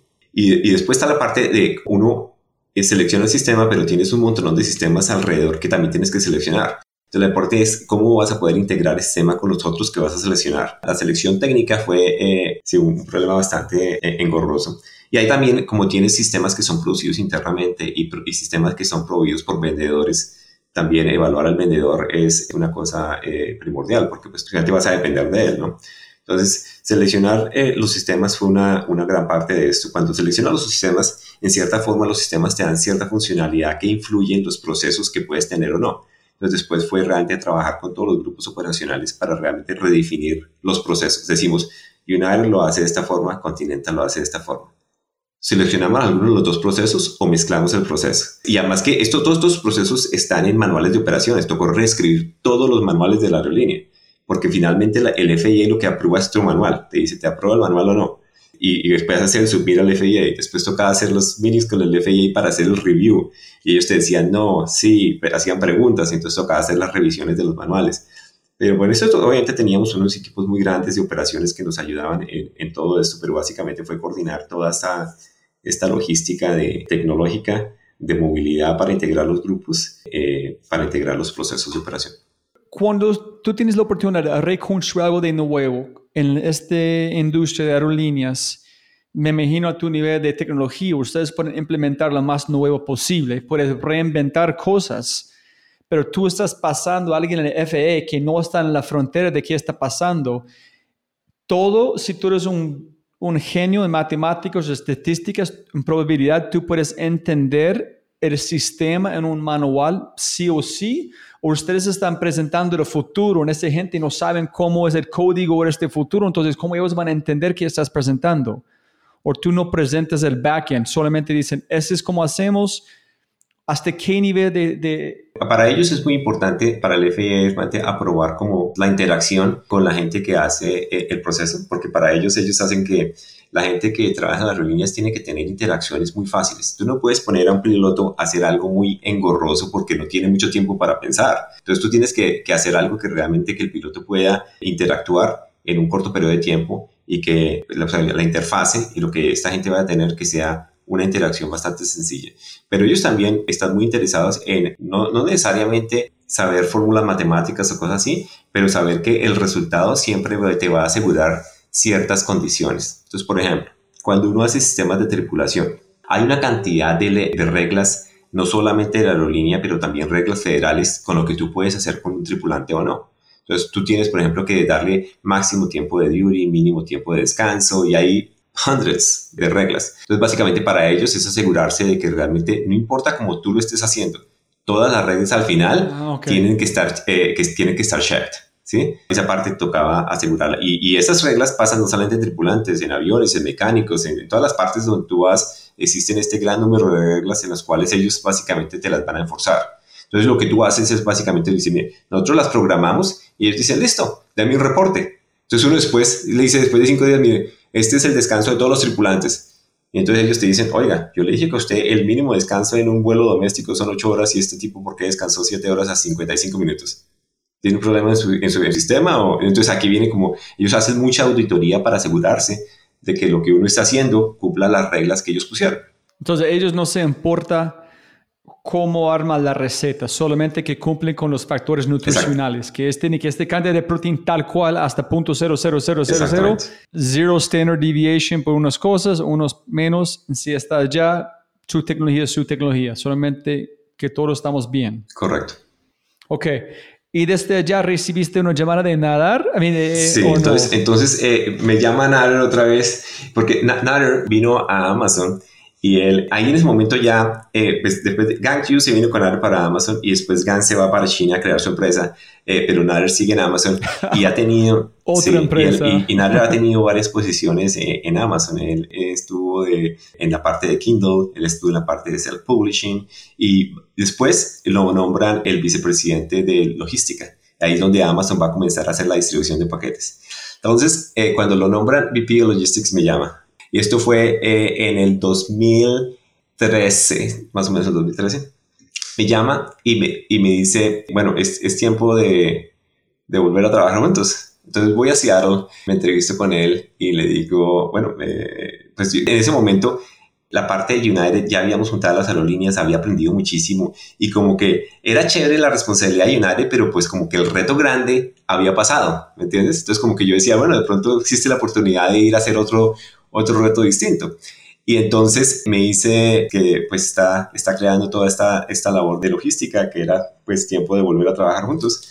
Y entonces le digo, listo, me vengo para Amazon y, y allí comienzo a trabajar. Pero espera, necesito más detalles. Entonces, ¿qué, después de hacer un merger con dos aerolíneas, construir este icono de un control center, No, no, ok, ¿Cómo explico? Yo escuché, no sé es la verdad, yo entendí de muchos atletas muy importantes y astronautas que cuando vuelvan a la Tierra tienen problemas con alcoholismo o otra cosa, porque cuando tú vas al espacio, literalmente hay nada más, más grande que tú puedes hacer, literalmente. Entonces, tú mides todo basado en que hayas hecho. Si tú estás viendo la Tierra desde espacio, hijo de madre, y tú hiciste este, es like, what's next? Como que vas a comprar otra línea en China, tengo que ir para allá, encontrar, ok, yo entiendo, pero ¿qué, ¿cómo fue la llamada? ¿Qué fue la, conversación con tus jefes? ¿Cuál fue la razón de hacerlo? Y ellos intentaron, bueno, pagamos de más o algo, no, no fue listo, bienvenido, muchas gracias. ¿Cómo fue esta conversación? Sí, no fue, mira, me, llama y, me dice lo que están eh, tratando de hacer. Eh, me dicen que pues están eh, apenas en la, en la parte de arrancar y que pues el crecimiento va a ser un crecimiento exponencial. Entonces ahí es donde comenzamos a hablar de eh, qué tan grande es grande. Y ahí es donde tú dices, wow, es mucho más grande de lo que tú te imaginas que grande puede ser. Entonces veo que, que, el reto es pues algo que no había hecho antes. Aparte de todo... Ah, que, números. hablo, de números. hablo de números. Y aparte, aparte creo también que una cosa que me interesó mucho es yo había ya eh, enfocado pues mi carrera en la parte de la aviación, ya como que tenía todo, todo dominado en cuanto a modelos de matemáticos para la aviación. Y me sentí que de pronto era la oportunidad para ir a aplicarlo en otra industria y aprender y seguir eh, evolving my capabilities. Entonces como que fueron, fueron varias cosas, como la oportunidad de hacer un avance personal, ah. eh, la oportunidad de, de, hacer parte de algo que iba a crecer a una escala inverosímil y también la oportunidad de volver a trabajar con él, porque realmente este tipo, Jordano, parece latino es un tipo que mama gallo todo el día, es un tipo muy buena gente. Entonces, realmente yo siempre me conecté muy bien con él. Entonces digo, bueno, pues como que se está presentando la oportunidad de, de, volver a trabajar con un jefe en el cual a uno realmente le guste. Y en ese momento, yo creo que la, conversación con United fue eh, relativamente fácil porque pues en ese momento ya Amazon tenía un nombre muy importante y cuando uno les dice, voy para Amazon, pues como que ellos decían, bueno, no, no es, va a ser complicado competir con Amazon. Pero también ellos como que sentían de que yo había hecho mi trabajo, ¿me entiendes? Yo ya había hecho como una, labor muy grande y que a tener un challenge parecido al que yo había tenido, iba a ser complicado de ponerlo en, la aerolínea, ¿no? Julio, en este momento, ¿tú has estudiado o entendiste dónde van Amazon con logística o ellos no eran este monstruo de, de logística en momento? Y tú fue un fan de Jeff Bezos, de sus, de sus como emails o como sus investor letters o nada. Solamente fue nadar y entendiste exponencial, voy a ser estudiante otra vez, qué reto tan lindo. Sí, yo había leído un poco de, de, Amazon, sabía de cómo venía creciendo, pero yo no sabía pues realmente eh, la, la, parte logística que tan grande iba a llegar a ser, entonces esa parte como que todavía no me quedaba muy clara. Pero realmente yo siempre estaba interesado y siempre he leído mucho de, pues, de las empresas que están haciendo eh, innovación y Amazon siempre ha estado ahí entre las primeras. Entonces como que esa parte me, me llamaba mucho la atención. Pero definitivamente yo creo que eh, si no hubiera sido Nader específicamente el que me la llamada, no sé si me hubiera ido, porque realmente él fue el que como que, que me convenció al final, ¿no? De ir a trabajar para él. Chévere. ¿Cómo fue, en qué dijiste a United? Hey, chicos, tienes dos semanas, un mes, me voy a sí, No, no, no, espero, Julián. sí, básicamente cuando, cuando le comunico me dicen pues si, hay, pues si hay algo que, que pueden hacer para, pues, para retenerme. Y yo le dije, realmente creo que ya es, es, la oportunidad para mí de hacer algo diferente, de aprender algo nuevo, así que aunque quiero mucho la aerolínea y, pasé un tiempo muy agradable, pues realmente no, no, no, era mi intención realmente ni siquiera considerar una otra oferta, porque no era, no era el dinero necesariamente, era realmente la oportunidad de, de crecer y aprender. Entonces, cuéntanos sobre la transición de cultura de United a Amazon.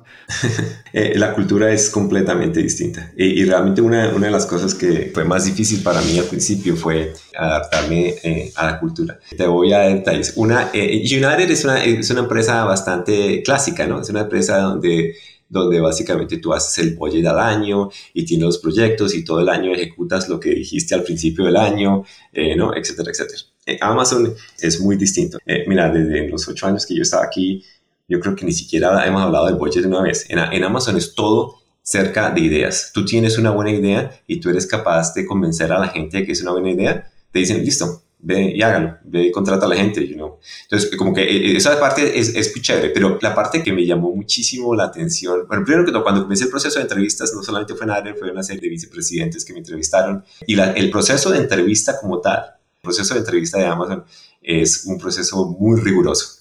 Entonces, cuando yo fui a la entrevista, yo decía, wow, ¿esto qué es?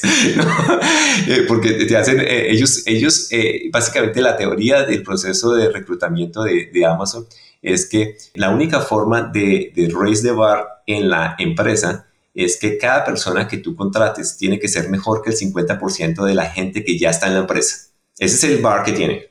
Y toda la gente que está entrevistándote, están entrevistándote con esos ojos saber si tú realmente vas a poder raise the bar en, en Amazon. Entonces cada vez se vuelve más complicado porque pues, básicamente oh, eh, Amazon tiene una, una serie de, de, principios básicos que también están en, en YouTube y en, y en todas las social media. Y básicamente la entrevista es alrededor de estos principios básicos. Es básicamente mostrar que tú vas a ser capaz de seguir los principios básicos que, tienen, eh, que tiene Amazon. Y entonces es, es mucho a través, las entrevistas son mucho a través de ejemplos y todo lo demás. Pero es una entrevista es una entrevista dura. Yo te digo, hoy en día yo hago muchas entrevistas y digo, wow, el nivel de entrevistas que yo hago hoy en día son muy diferentes a las entrevistas que yo hacía en United, o sea, del cielo a la tierra. Y son entrevistas en las cuales, pues básicamente tú estás buscando top talent, no, no, no, hay, no hay duda. No, entonces este proceso, pues fue, fue allí, finalmente me, me, ofrecen el trabajo. La, la trayectoria es dura al principio porque mientras uno, yo creo que cada vez que uno cambia de organización, pues tienes que adaptar eh, la cultura organizacional.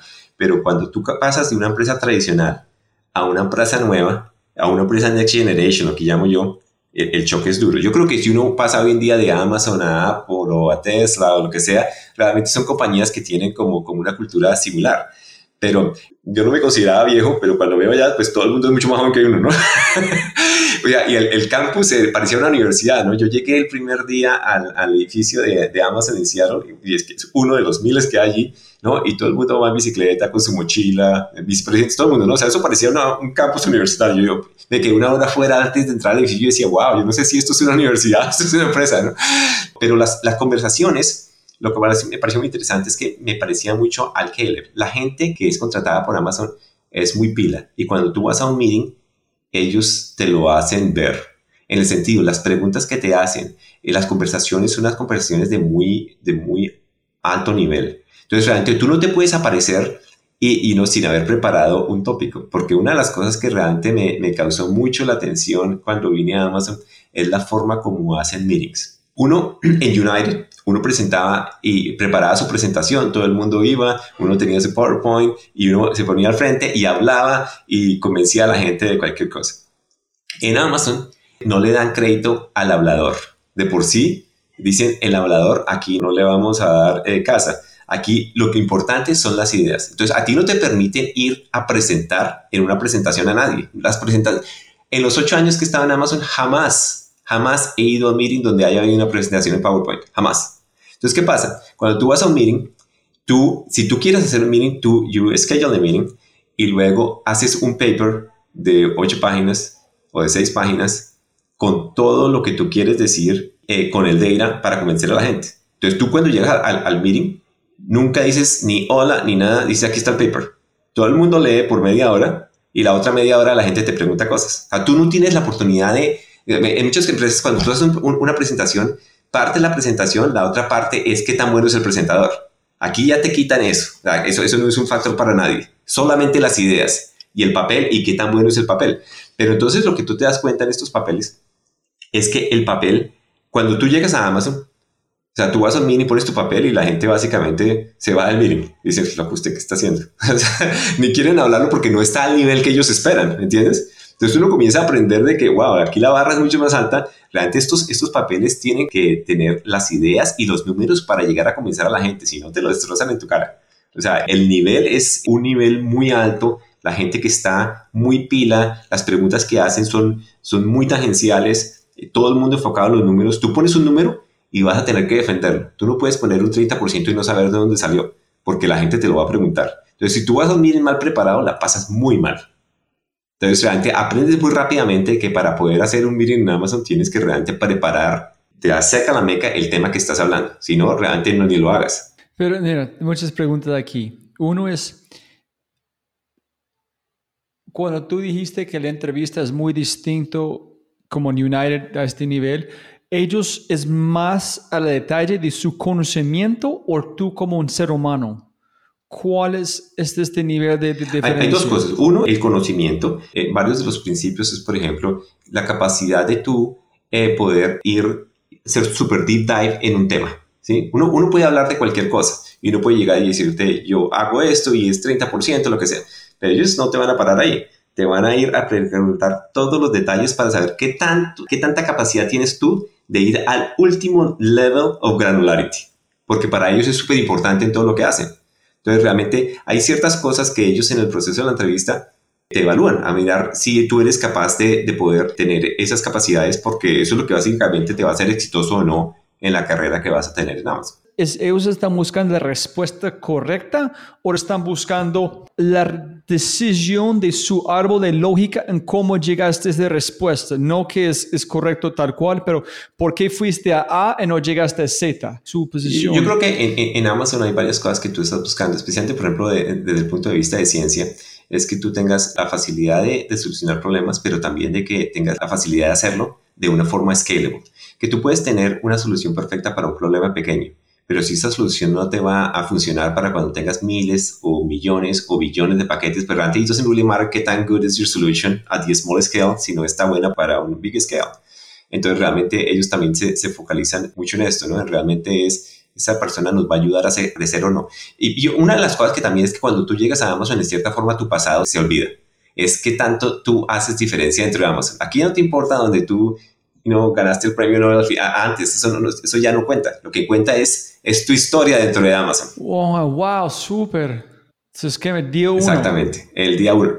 Day y así one. lo llamamos todo el tiempo, Day One. Básicamente, cada vez que comenzamos cualquier proyecto es Day One. Vamos otra vez a, a, lo básico y es como si todo el mundo estuviera ¿no? comenzando una empresa desde el principio. Wow. No, en ese, en, en, yo no sé si hay un propósito dual aquí, pero contratar a alguien que es 50% mejor que vos. Es, es, es, un, en un sentido, se toma el rol de admiración, es de humildad, es decir, yo soy yo estoy aquí, hay gente allá aprende cosas nuevas que yo no soy capaz porque ese es mi trabajo. Ellos están dedicados a pensar distinto. Entonces, es decir, yo no sé, pero voy a contratar a alguien que Exactamente. sabe. Y otro es, si queremos conquistar el mundo, tenemos que traer a gente que sabe más que nosotros constante, porque le, como dijo un amigo aquí, Miguel McAllister, es que la empresa crece en 10X, las personas no. Uh -huh. So, tú tienes que encontrar la gente que está en el mismo nivel de este 10X o vas a perder. Y algo que es fundamental cuando tú estás eh, reclutando gente, y, y, lo hacemos en Amazon todo el día, es uno tiene que asumir de que uno no va a tener su papel actual en el futuro y que la única forma de uno poder evolucionar es que encuentres gente de que va a poder tener tu papel en el futuro. Entonces, en cierta forma, tú estás constantemente buscando tu reemplazo porque realmente la forma de tú seguir para adelante es que haya, haya, alguien que tú tengas la oportunidad de decirle, haga esto y que tú te sientas confidente que lo va a hacer aún mejor de lo que tú lo haces. Y esas son las cosas que yo, por ejemplo, sentía en otras empresas que la gente a veces tenía como ese temor, contratar gente buena porque compite contigo. No, aquí es completamente distinto, ¿no? Aquí realmente entre más gente buena contratemos, mucho mejor, porque pues esa es nuestra función, es realmente llevar la empresa al siguiente nivel, ¿no? Brutal. Y con este papel que tú entregas con cualquier reunión, ¿es igual en cualquier área de, de Amazon o es más en logística? ¿Es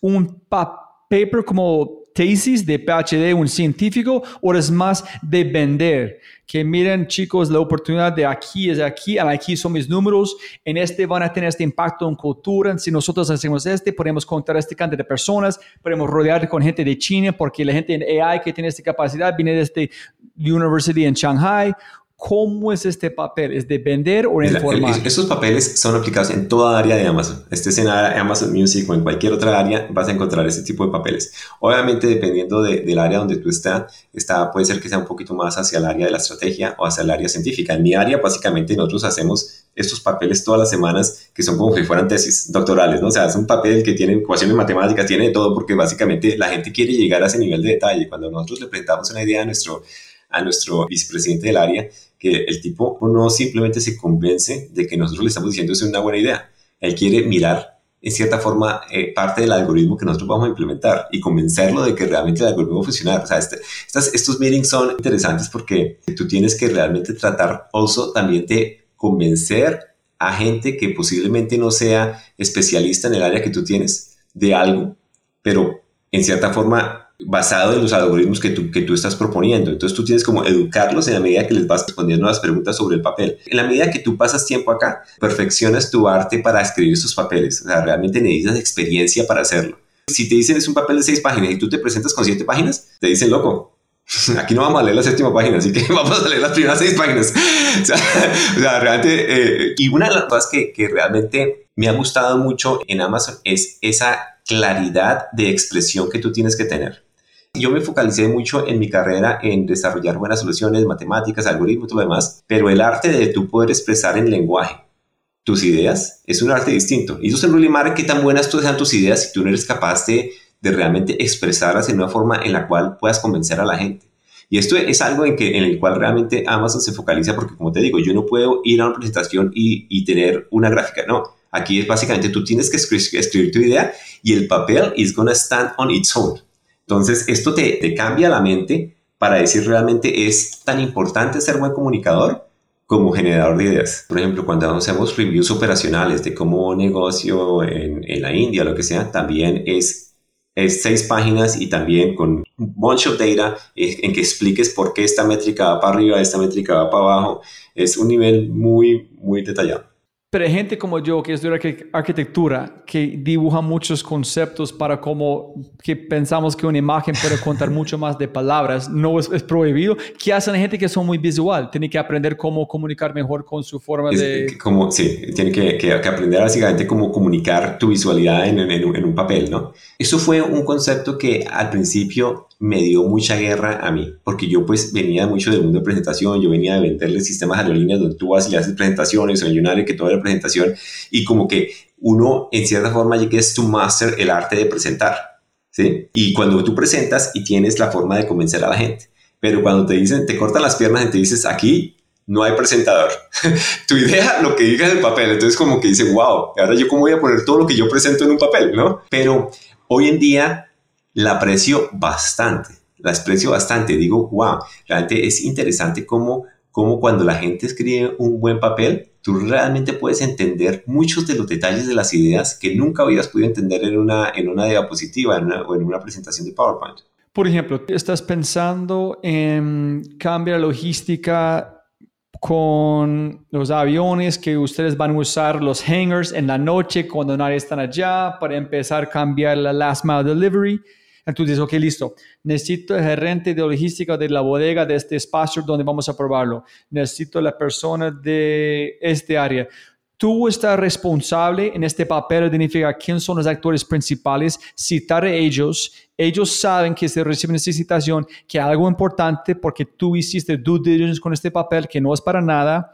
Ellos van, leen el papel en 30 minutos, dan feedback, tú como quitas los huecos, en allá alguien dice, listo, de una hágale, en implementación. Exactamente. Es súper interesante es el concepto de tiempo, ¿no? Uno, en el concepto de tiempo antes tú tenías el año, planeabas para el año y, ¿no? y tenías proyectos que ibas a desarrollar en uno, dos, tres años. El concepto de tiempo en Amazon son días o semanas. O sea, realmente uno cuando tiene una idea aquí, o sea, uno no dice, ah, la vamos a implementar el otro año. No, nadie te va a decir, listo, si quieres hacer eso, no hablemos el otro año. Aquí está la gente, es cómo vamos a poder probar estas ideas eh, tarde que temprano. Es súper importante que realmente en esta cultura poder intentar nuevas cosas. Y una de las cosas que me fascina de trabajar en Amazon es toda esta área de la alimentación, en el cual básicamente ellos no tienen ningún miedo en experimentar y experimentar, especialmente nosotros que trabajamos en la parte científica, es eh, parte de nuestro trabajo. Es realmente cómo podemos experimentar con muchas cosas y sabemos que muchas de esas cosas van a fallar, pero realmente lo importante es que cuando tú falles, falles temprano, de forma tal que realmente las cosas que no fallen van a ser realmente the next level ideas, ¿no? La gente que lo que te va a llevar a un, nivel de innovación es muy grande. Hay una cosa que dice Jeff eh, eh, muy a menudo que me gusta muchísimo. Él nos dice, if you're not failing enough, you're not innovating enough. Entonces aquí en Amazon sí se presenta la oportunidad de hacer mucho de eso. Tú tienes unas ideas, las vas a probar, pruebas y pruebas y pruebas y pruebas, y todo el mundo está con esa mentalidad, lo cual es muy chévere. Y gracias por todos los detalles, porque yo amo los detalles, por ayudarme a entender. Yo estoy imaginando, castígame si estoy incorrecto, que es, si hay un top-down decision, una decisión de arriba abajo, en dicen, ok, vamos a empezar a cambiar la forma que usamos los, los aeropuertos en cada ciudad para empezar con la flota para last mile. Alguien dice, listo, Julián, tú eres responsable. Ellos presenten un papel a vos para convencerte o él presentó un papel a Jeff o a alguien más y recibe aprobación. Dijeron a vos, listo, aquí es tu trabajo, tú tienes que armar su papel en armar tu equipo para vender la idea o él vende la idea a todos y dicen que Julián van a como correr este experimento. ¿Cómo es este? Mira, hay, hay, dos cosas. Primero que te diría que la, la, mayoría de las ideas aquí no son top-down, son bottoms-up. Entonces, básicamente, a, a, aquí tú tienes una idea, tú creas tu papel y tú vas y la, y, y la presentas. ¿Me entiendes? Eh, la mayoría de las ideas que lo que hacemos son, son bottoms-up. Ahora, hay eh, en ciertas formas algunas cosas que vienen top-down, pero básicamente lo que hacen es que te dicen, bueno, este es el tópico. Ahora, este es tu tópico, tú vas y vas a crear el papel sobre ese tópico. Entonces tú tienes que realmente, basada en un sentence, decir, bueno, ahora esto es lo que me toca hacer o esto es lo que creo que quiero hacer y comienzas a desarrollar toda la estrategia alrededor de, de ese statement. Pero aquí, si muchas de las cosas que hacemos es la misma gente tiene sus ideas y convence a la otra gente de que son las ideas que hay que implementar. Y me imagino el último pedacito aquí es que seis páginas posiblemente basaron en tu mundo es articular todas las variables posibles en cómo tú estás imaginando las conexiones. Es decir, si es como seis páginas es el espacio correcto para la complejidad emergente. Hoy en día nosotros estamos comenzando, eh, tenemos diferentes tipos de operaciones y estamos comenzando a, pensar what is next. Entonces yo tengo varias de mi gente de mi equipo, como el 50% de mi equipo está trabajando en problemas que estamos implementando ahorita y el otro 50% está pensando en problemas que vamos a solucionar en un par de meses o el otro año. Entonces, lo que va a pasar es que esta gente que está pensando en problemas que vamos a solucionar otro año ya está comenzando a pensar en los papers y va a comenzar a escribir los papers. Entonces, en agosto o algo así, vamos a comenzar a review esos papers en los cuales le vamos a comenzar a, mostrar a todo el mundo y decirle, mire, esto es lo que queremos que hacer. Esto es lo que queremos hacer y nos van a dar feedback y en algún momento va a llegar listo. Este es un paper en el cual está on board. Vamos a comenzar a trabajarlo al final del año para implementarlo en enero. Entonces, como que estamos, tenemos gente y distribuimos los recursos para que no solamente tengamos que trabajar en los proyectos actuales, pero también podamos trabajar en los proyectos que nos van a seguir, ¿no? Llevando a la siguiente etapa, que es una de las cosas que a mí me agrada mucho de esta compañía. En las compañías tradicionales generalmente tú estás eh, enfocado en el budget y en operar lo que tienes en ese momento, pero realmente así, si solamente actúas en eso, nunca estás pensando en el más allá. Pero aquí básicamente la disponibilidad de tener recursos en el pensar en el más allá es el que se te hace crecer rápido. Yo creo que, que ahí es una dicotomía porque yo sé que hay muchas empresas que viven pues con un budget limitado pero al final de cuentas, si tú no estás en el campo de la innovación hoy en día, especialmente cuando trabajas en cosas tecnológicas, pues al final de cuentas el que innova primero es el que gana, ¿no? Entonces te quedas atrás. Entonces si tú no estás constantemente invirtiendo en innovación, pues realmente no vas a poder avanzar al mismo tiempo que la demás gente. Eso es divino. como hablando de las entrevistas y este profundidades, yo muchas veces, especialmente con gente como vos, otras cosas, siempre estoy realizando la profundidad de mi ignorancia y, y las shallowness de mi conocimiento. Es que creo que fue un señor se llama Naval Ravikant que yo me gusta cómo seguir sus pensamientos. En una entrevista dijo, no sé si fue su padre o alguien están caminando. El niño dijo, mira, ese es como se llama el nombre latino de este pájaro. En el señor dijo, no, no, este no dice nada de la pájaro. Es alguien que alguien inventó. Pero ¿qué ves allá? Que tiene el pico rojo en este punto es para enseñar a los, bebés a comer esta comida. El sonido que el adaptado salió de este dinosaurio este tiempo, por él puede navegar un bosque.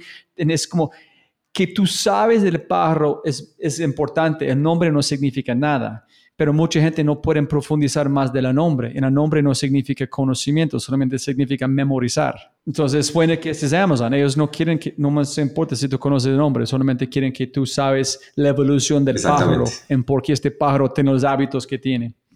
Listo. ¿Cómo fue tu evolución en Amazon? ¿Dónde arrancaste? ¿En dónde Mira, la parte de Amazon he estado todo el tiempo en la parte de, de Last Mile. Ha sido como un crecimiento orgánico dentro de Amazon en el sentido de que pues, la, organización de Last Mile se ha vuelto mucho más eh, significativa. La gente muchas veces me pregunta, ¿no? Eh, ¿Qué es Last Mile? Te voy a explicar para que realmente entendamos el contexto de lo que, de lo que significa Last Mile y por qué es tan importante. Cuando tú tienes una empresa de retail, generalmente el supply chain para llevarle los, paquetes a los clientes va a estar dividido como en tres partes. Está la parte de fulfillment, está la parte de middle mile y está la parte de last mile. Y, te lo voy a dar con, un ejemplo. Yo vivo en Austin, Texas. Y di tú que yo quiero eh, comprar un reloj. Entonces lo primero que hago es que voy a la aplicación y busco un reloj y digo, bueno, voy a comprar este reloj y lo compro. Pero internamente lo primero que vamos a identificar es desde dónde vamos a fulfill este reloj. Entonces, ¿qué pasa? Estas compañías tienen eh, diferentes fulfillment centers a través de la región, en los Estados Unidos o donde quiera que estés operando. No todos los fulfillment centers van a tener el reloj, solamente algunos de ellos. Entonces, lo primero es identificar de dónde vamos a mandar el reloj. Entonces, digamos que eh, identifiquemos que este reloj va a ser fulfilled from un fulfillment center en Nueva York. Cuando yo te digo un fulfillment center para un tamaño de una compañía de Amazon, es tú imagínate el estadio del Campín y pon seis estadios juntos, eso es un fulfillment center lleno de inventario. O sea, es una vaina gigantesca. Entonces, lo primero que, va a pasar es, en la parte de fulfillment, se identifica que este reloj está en el fulfillment center de Nueva York y alguien va a tener que cogerlo de una naquel, ponerlo en una, en una cajita y empacarlo. Y esto puede pasar o manualmente o automáticamente, porque muchas de estas cosas ya están automatizadas con, con robots y todo lo demás. Entonces, lo primero es esa es la parte de fulfillment. Ahora, después de que ese reloj está en esa cajita en, en, Nueva York, este reloj tiene que llegar a Austin.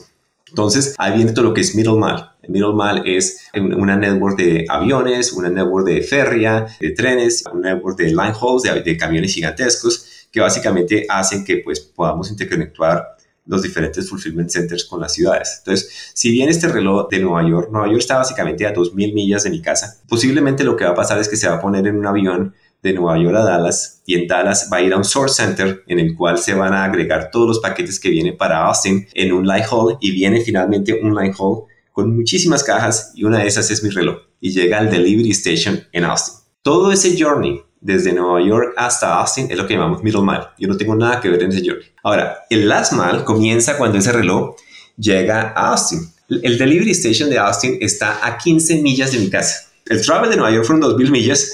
El delivery station está a 15 millas de mi casa. Y entonces cuando llega al delivery station, ese paquetico tiene que ser eh, sorted eh, con paqueticos que van a ir a, mis vecinos y a toda mi área y finalmente va a, ser, pasar una ruta que va a llevar el paquete y me lo van a poner aquí en, la puerta de mi casa. Lo interesante está en este journey.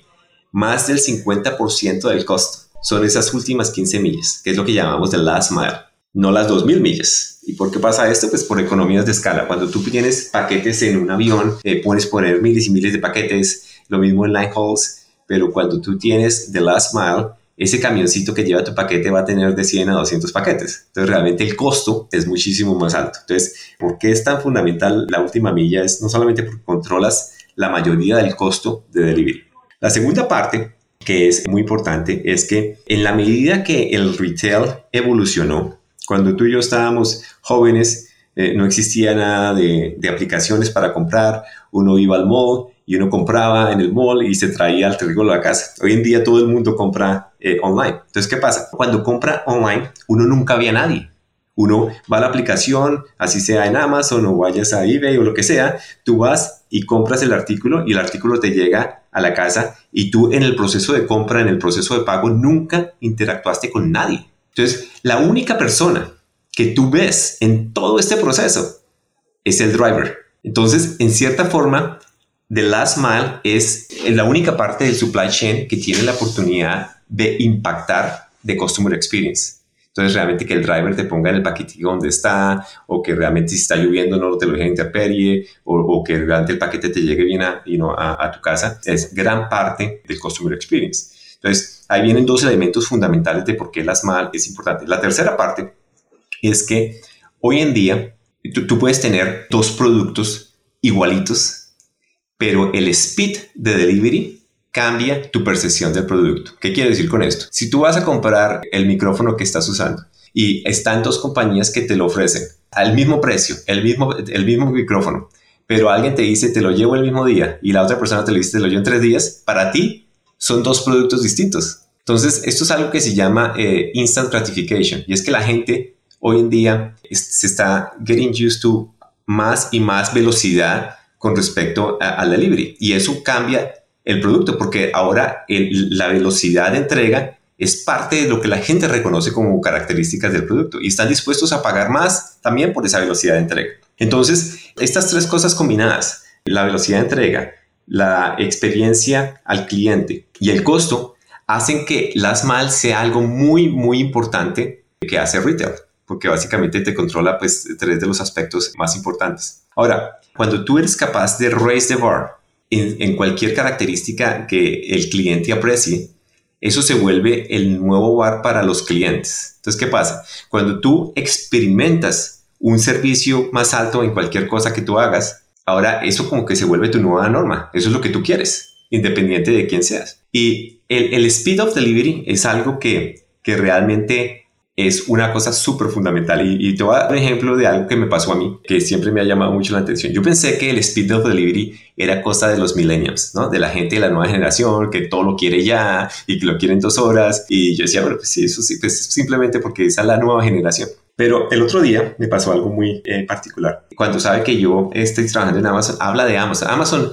se vuelve un tópico social. La gente quiere saber de las películas de Amazon, la gente quiere saber de los paquetes de Amazon, de los otros de Amazon. Entonces, como que a donde quiera que yo voy, termino hablando de Amazon. Pero entonces yo digo, bueno, es chévere, ¿no? Pues uno trabaja en Amazon y, pero pues al final de cuentas uno quiere hablar de otras cosas. El otro día fui a un grupo de la iglesia. Era un grupo de la iglesia donde lo último que yo pensaba era que iba a hablar de Amazon. Y se me acerca este señor, un señor cubano, que ya tiene, no sé, tal vez eh, 80 años o. Y me dice, ¿tú trabajas en Amazon, cierto? Y le dice, sí. Me dice, Amazon es la berraquera. Y yo, no puede ser en la iglesia. y entonces, entonces me dice, le voy a contar una historia. Y yo, ok. Y dice, mira, el otro día yo estaba comprando en Costco un sábado. Costco es como, eh, es un, un, un, hypermarket. Sí, Price Smart. Eh, Price sí, Smart, Price Smart en, en, Colombia. Y el tipo estaba haciendo sus compras con su esposa el sábado. Y dice, ay, ¿sabe que necesito una impresora? Entonces el tipo se va a las partes eléctricos y ve una impresora la carra, la caja un poco pesada, la pone en su carro y sigue comprando, ¿no? Y sigue, de pronto dice, ay, ¿qué, qué tal que haya mejor precio en Amazon? Entonces el tipo se va a la aplicación de Amazon, busca la impresora, estando en, Costco, y encuentra la misma impresora más o menos por el mismo precio, pero dice two hour delivery. Y el tipo dice, yo cargarme esta impresora hasta mi casa, aquí, allá, y sabe que la compro. Deja la impresora en Costco, la compra, sigue haciendo sus, sus compras en Costco, llega a su casa, And guess what? Cuando llega a su casa, la impresora, la impresora está en su casa. Me dice, desde ese día no volví a Costco.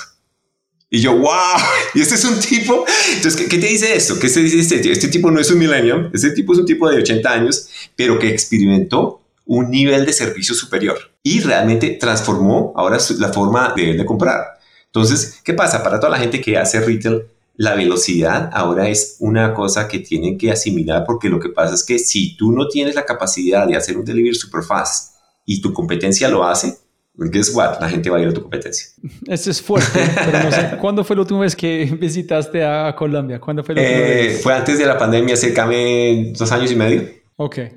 Entonces, familiar con Panamericana en Cotronics, ¿no? Sí. Yo ingreso a esas tiendas y yo como gringo, no sé, es muy fuerte gente escuchando, yo veo algo muerto. Yo, yo veo el Blockbuster, el Borders, el Circuit City. Yo entro, ingreso a Cotronics y hay 20 vendedores de 20 empresas distintos. Tengo que llamar a esta persona por este problema, a esta persona por este problema. Nadie está asumiendo responsabilidad. Yo digo, quiero que, yo quiero que esta empresa no existe por Amazon estar allá por en dos días, si tengo un problema pueden solucionarlo. Estoy cansado de la gente haciendo mi vida más complicada porque pueden. Entonces, yo no sé si tú ves es igual que Mercado Libre o ustedes alguien que es el futuro es inevitable en la gente que está resistiendo, haciendo cosas que ocupan el, el, tiempo de los otros seres humanos. No es, en yo veo como, como yo tengo mucha frustración cuando las cosas no funcionan como yo veo en la tecnología. cuando entras con seres humanos no son más digital, muy frustrado, pero a veces es, ok, tengo que esperar. No sé cómo tú ves el futuro de Colombia en América Latina con tecnología. Yo, yo, yo veo que en, en, Colombia, en América Latina y en, en, alrededor del mundo, que para mí es claro que el nivel de tecnología solamente va a seguir creciendo, que la gente que tenga cualquier tipo de negocio va a tener que facilitar a través de un tipo de aplicación la interacción con los clientes, porque en la medida que pasa el tiempo, la gente que van a ser sus clientes son la gente que solamente sabe cómo usar aplicaciones. O sea, la gente que creció aplicando aplicaciones Cuando tú llegues a esa gente a los 50 años, posiblemente van a haber aplicaciones que ya sean a otro nivel, pero claramente las interacciones con los clientes van eh, evolucionando. Y si tú no evolucionas al mismo tiempo, pues no vas a tener la misma base de clientes. Mira, yo, yo creo que va a pasar una cosa eh, interesante. Y este es mi punto de vista eh, personal, pero también de lo que he leído y, veo. Y es, las empresas pasaron de, de una forma tradicional de vender, después pasaron de vender a través de, de sus propios websites, ¿no? Cuando vino la era del, del .com, Después vino el marketplace, que, que, es Amazon, que es Mercado Libre, que es eBay y todo lo demás, en el cual eh, tú vas eh, a, un, website que es eh, una, una aglomeración de, pues, de, todos los productos. Ahora ya básicamente el website está bajado a recoger, toda la gente lo hace a través de la aplicación. Y yo creo que el siguiente paso es a través de voz. Yo creo que hoy, y, ya, ya se está comenzando a ver, pero en el futuro yo creo que tú ya ni siquiera vas a ir al app, Tú simplemente vas a hablar y vas a decir, listo, quiero una camisa negra y ya te va a reconocer lo que es y te la va a traer. Y va a seguir haciendo así, en el momento en el cual la gente en algún momento va a pensar lo que quiere y si tienes un chip en algún lado vas a, a, cogerlo. Entonces yo creo que reducir el número de pasos, reducir el tiempo es súper importante para avanzar la animación porque cuando llegas a ese nivel y el primero que llegue, ese básicamente es el que lleva la mayoría de los frutos, ¿no? En el próximo paso ya es anticipación. Exactamente. Es, la nevera que saben que la pesan este cosas de huevos, donde tú dijiste, cuando este espacio pesa menos, automáticamente estos son los huevos que quieren. Y vos pensando, Julián, aquí que es, tú puedes, o ustedes pueden en Amazon, hay un, con microprocessors, hay un nivel donde no podemos hacer más pequeño. En una evolución tiene que como pasar. Con logística es igual, es que si podemos llegar a drones o un avión que es más rápido, hay un como substrato cero donde algo tiene que cambiar el paradigma, en tú lo ves que este pasa en nuestra vida o es mucho más allá. Es decir, ustedes pueden llegar tan eficiente que hay cero más para hacer. Todos los años digo, wow, hemos hecho muchas cosas, ¿qué pasa? Y al siguiente año hay muchísimos proyectos. Yo creo que hay dos cosas. Uno es los canales de, de delivery y no, la gente piensa en delivery para que te llegue el paquete a la casa, pero hay muchas formas diferentes de, de hacer delivery. Por ejemplo, está en la parte de lockers, que la gente muchas veces cuando vives un apartamento no necesariamente quieres que te llegue a la casa, puede que te llegue a un locker you know, down the street. Está la parte de delivery vía autonomous vehicles, auto, de robots, de, cosas así. Pero hay una, hay una cosa que está comenzando a pasar que me parece eh, interesante. Así como Amazon ha sido capaz de, de pasar de multi-day deliveries a next-day delivery, a same-day delivery, couple of hours delivery. Tú ves empresas, por ejemplo, como GoPuff o, o Zap en Londres, donde básicamente el promise es 30 minutes delivery. Ahora, claramente el tiempo de delivery es función del producto que tú estés comprando. ¿No es cierto? O sea, si, si tú vas a querer un producto que realmente no, no rote mucho y que lo compre una persona al año, eso nunca va a ser un buen target para, para dos horas, para seis días de delivery, lo que sea. Lo que la gente dice es que la mayoría de los clientes o los, los productos que tienen más rotación, esos son los importantes que tengamos un, un delivery súper, súper fast. Entonces, hoy en día se están creando eh, por ejemplo, lo que, hace GoPuff o lo que hace SAP en, Londres es que se hacen esto lo que llaman las, las tiendas eh, oscuras. Y es que, haz de cuenta, tú en Colombia, tú tienes una tienda de barrio, tú llamas y te traen el delivery una bicicleta, ¿cierto? Pero ese delivery son para, ¿no? 40 artículos, para la leche, para el pan, para lo que sea. Entonces, hoy en día se están creando como estas bodegas pequeñas en barrios, donde tienen acceso de a 4.000, 5.000 productos y que no solamente van del pan a la leche, pero van a muchas más cosas que tú realmente puedes utilizar. Y cuando tú creas esas, esas bodegas oscuras en, en barrios y están muy cerca al cliente, te das el lujo de poder ofrecer 20 o 30 minutos de delivery. Porque la única forma realmente de poder tener un delivery mucho más rápido es trayendo el producto más cercano al cliente. O sea, tú no puedes tener una bodega en Cartagena y esperar un 30 minutos de delivery en Bogotá. Nunca va a pasar. ¿Entiendes? Lo mismo pasa que en los Estados Unidos. Yo no puedo tener un producto en Nueva York y esperar que va a ser en 30 minutos en Austin. Ya no va a pasar. Entonces, la única forma de comenzar a hacer el speed más grande es posicionando el producto cerca a donde los clientes están. Ahora, claramente lo tienes que hacer de una forma smart. Por ejemplo, en Estados Unidos, si tienes unos ranchos en el medio de Nebraska, pues posiblemente no vas a poner una bodega ahí porque pues a esa gente nunca le vas a ofrecer 30 minutos de delivery. Tú vas a tener 30 minutos de deliveries para la gente en Nueva York, en Chicago, en Los Ángeles, y ahí es donde vas a tener que estar constantemente mirando cómo mueven las bodegas closer and closer. Y me parece fascinante lo que estas empresas están haciendo, porque este 30 minutos de delivery es una cosa, pues 30 minutos es on the bar of probably what you can do. Yo creo que lo más fácil que puedes hacer es, es de pronto después el, el programa de vía drones. Y mucha gente me, me pregunta acerca de, de drone deliveries. Pero también hay una cosa que es, que es interesante. Yo creo que el, que el drone delivery sí puede ser super fast, pero también va a tener su nicho.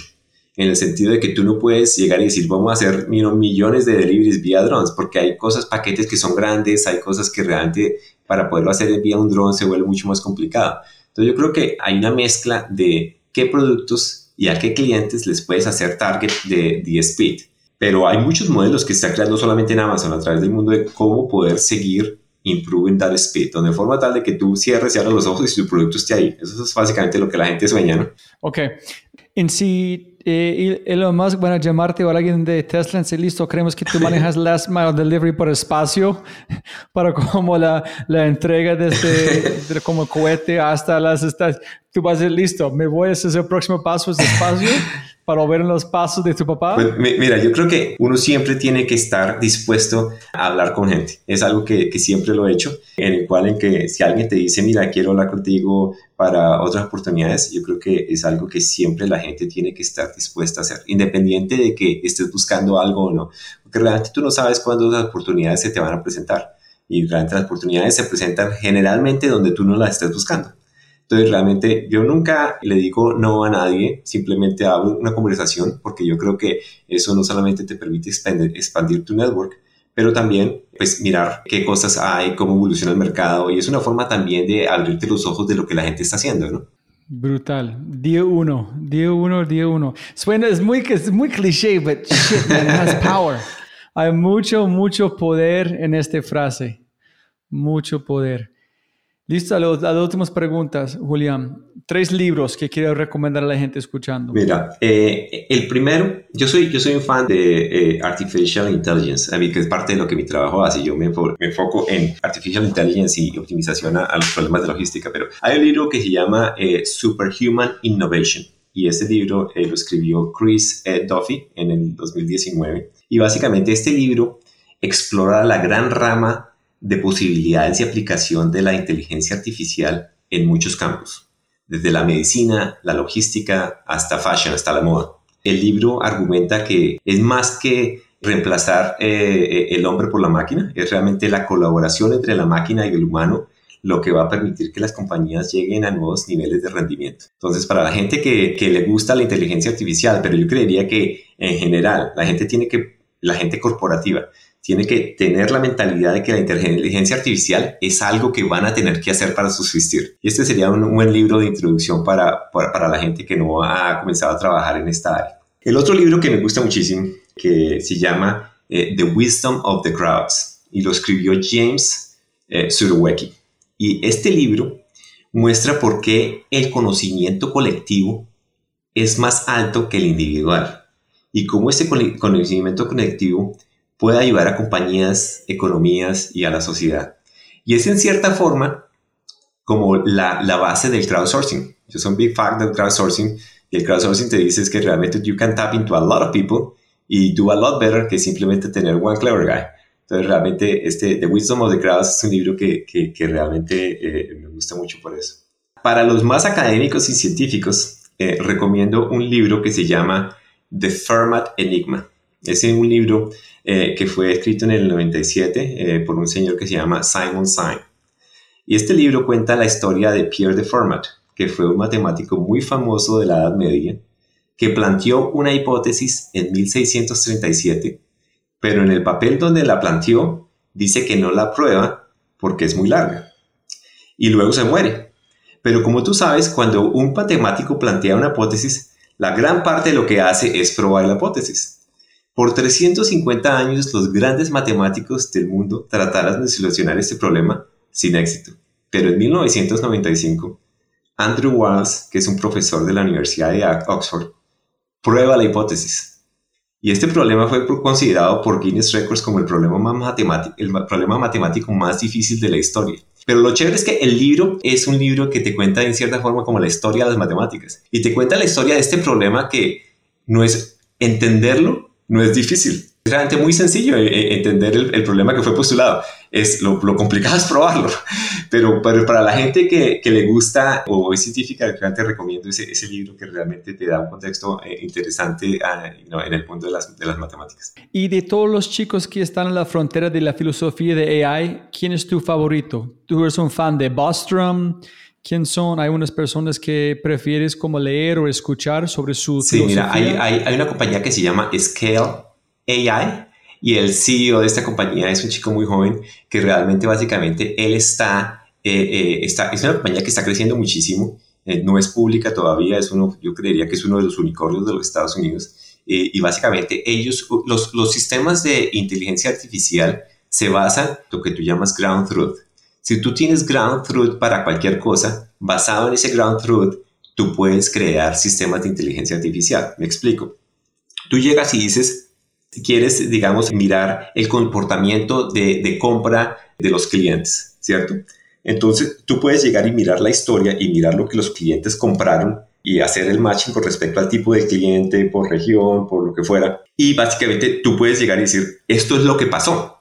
¿Sí? Yo, yo sé que la gente del Cauca compra más arroz que la gente de, de, no, de Bogotá, lo que sea. Entonces, tú puedes llegar en el problema que estás analizando, lo más importante es que tú tengas ground truth, que puedas llegar y decir lo que pasó en el ante fue verdadero. Eh, la, gente con ojos azules compra más arroz, lo que sea. Entonces, si tú tienes ground truth, de ahí puedes comenzar a generar sistemas de inteligencia artificial que learn from the data. Entonces, lo que pasa es que en esta compañía de Scale que es muy interesante, ellos están enfocados en generar ground truth para mucho tipo de industria, de forma tal que la gente pueda crear sistemas de inteligencia artificial on top of them. Entonces, es, crear Ground Truth es algo que es complicado porque realmente pues toma muchos recursos, pero una vez lo tienes, de ahí puedes evolucionar y crear el sistema de inteligencia artificial. Entonces, ellos están construyendo un Ground Truth abajo del Ground Truth. Exactamente. Y tú, por ejemplo, como empresa, tú puedes contratarlos para que ellos te construyan Ground Truth para los, para los problemas que tú estás tratando de solucionar y ellos te ayudan a construir ese Ground Truth. Entonces, es una empresa que va a ayudar a exponenciar el ritmo en el que la inteligencia artificial es aplicada en, empresas grandes. ¿Cuándo fue la última vez que tú cambiaste tu mente radicalmente? Me imagino que en Amazon es cada día, pero ¿cuándo fue de verdad tú viste el mundo de una forma y cambiaste? Mira, realmente yo creo que en, en, en, en, Amazon, cuando llegué a Amazon, algo que me ayudó de esta transformación de ir a las presentaciones, a los papers, y realmente eso fue una, una forma completamente radical para mí de cómo entender, cómo comunicarme con la gente. Y realmente yo como científico te digo que yo pensaba que la forma de comunicarme con la gente no era a través de los números, era a través de hablarles y todo lo demás, pero realmente uno tiene que aprender a comunicarse a todo nivel. Y cuando tienes la oportunidad de escribirlo y lo lees y mucha gente lo lee y realmente puedes captar tus ideas en writing, te das cuenta de que realmente te puedes comunicar a todos los niveles de una forma en la cual la gente realmente entienda a fondo los conceptos que tú estás tratando de explicar. Y cuando llegué y tuve que adoptar esa cultura de comunicarme a través de papers realmente me hizo un switch 100 degrees en lo que es la forma de comunicarme con otras personas. Brutal, brutal. Y si pudieras eh, ingresar en la mente, en el cerebro, en las conexiones neuronales de cualquier persona, ¿a quién serían? ¿Por qué? Mira, a mí me gusta mucho la, la, compañía de Tesla y Elon Musk y, y me gustan mucho las teorías que tiene acerca de la vida en el espacio y realmente él es una persona que admiro tanto como, como a Jeff y es, obviamente, han llegado a crear unos monstruos de compañías desde la nada, pero a un nivel de sofisticación que es muy alto. Y a mí lo que me, me, interesa mucho este tema de la vida en el espacio y cómo realmente puedan llegar a conquistar Marte y cómo pueden crear que, que uno pueda realmente colonizar you know, el espacio. Y me gustaría eh, mirar dentro de su cerebro si realmente lo cree, si realmente cree que él en vida va a poder llegar a vivir allá o si está simplemente diciendo, vamos a crear algo que de pronto en 300 años los bisabuelos, los, bis de los bis de los bisnietos van a poder tener algo así. Pero realmente, ¿cómo se lo imagina? Porque realmente todo lo que vemos alrededor del espacio va a ser muy complicado tener una vida de la misma calidad de la que tenemos acá. Entonces, la pregunta es, en todo este plan que tiene eh, tanta tecnología y tanta inversión, realmente es simplemente el hecho de llegar a colonizar Marte o es también que realmente lo ven como es realmente una oportunidad de tener una vida a, a un nivel más superior de lo que lo tenemos acá. No, brutal. Ese es, hay un chico, se llama, muy rápido, se llama Phil Libin, que fue como CEO de Evernote. Él está hablando en un podcast que él está tan fascinado con Elon Musk en ir a Marte. Dijo, el día que Elon Musk está disponible vender tickets ida, no vuelta, yo voy a comprar uno, me voy. Pero, pero mira, esa es, esa es la cosa. Yo uso, yo uso esta historia porque tiene tanto poder. Y él dijo, voy a platicar con Jeff, mi amigo Jeff Bezos, en contar sobre esa idea. Y él dijo a Jeff Bezos, hey, estoy planeando comprarme un ticket ida cuando vamos a Marte. Y Jeff dijo, ¿estás estúpido? Dice, ¿cómo? Dice, y él dijo, ¿cómo así? Y él dijo, lo el único problema que tenemos es romper la fuerza gravitacional. ¿Por qué quieres atrapar a un planeta en ir a otro planeta que no puede salir? ¿Por qué no vives en una estación espacial en visitar cualquier planeta que tú quieres? Y dice, ah, ya, tiene toda razón. Pero digo, solamente platicar con gente como Jeff cambia toda la forma que ves el mundo a través de una conversación Correcto. que cambia todo. Listo. Eh, si tú pudieras enviar un mensaje a toda América Latina por WhatsApp, ¿qué mensaje enviarías? Puede ser largo, no tiene que ser como un, un blurb o un tweet, es como cualquier mensaje. Mira, yo tal vez les, eh, les mandaría yo, un mensaje eh, alrededor de la parte de innovación. Les diría algo así que como para innovar hay que experimentar. Para experimentar hay que saber asimilar las fallas. Lo importante es fallar rápido. Cuando experimentas lo suficiente y tienes muchas fallas, vas a crear grandes innovaciones. Pues yo creo que ese, ese es como el siguiente reto para las empresas de, la, de, Latinoamérica. Y yo lo veo en, en, empresas como Rappi y cosas así, que realmente están moviéndose en ese estilo, ¿no? Es realmente cómo tú llegas y coges conceptos y los pones en, experimentas y los pones en las calles lo más antes, lo, lo más rápido que puedas para realmente aprender de esto. Y yo creo que las empresas que se van a dar ese lujo de, de experimentar son las empresas que finalmente van a poder eh, move the needle on innovation. Chévere, chévere.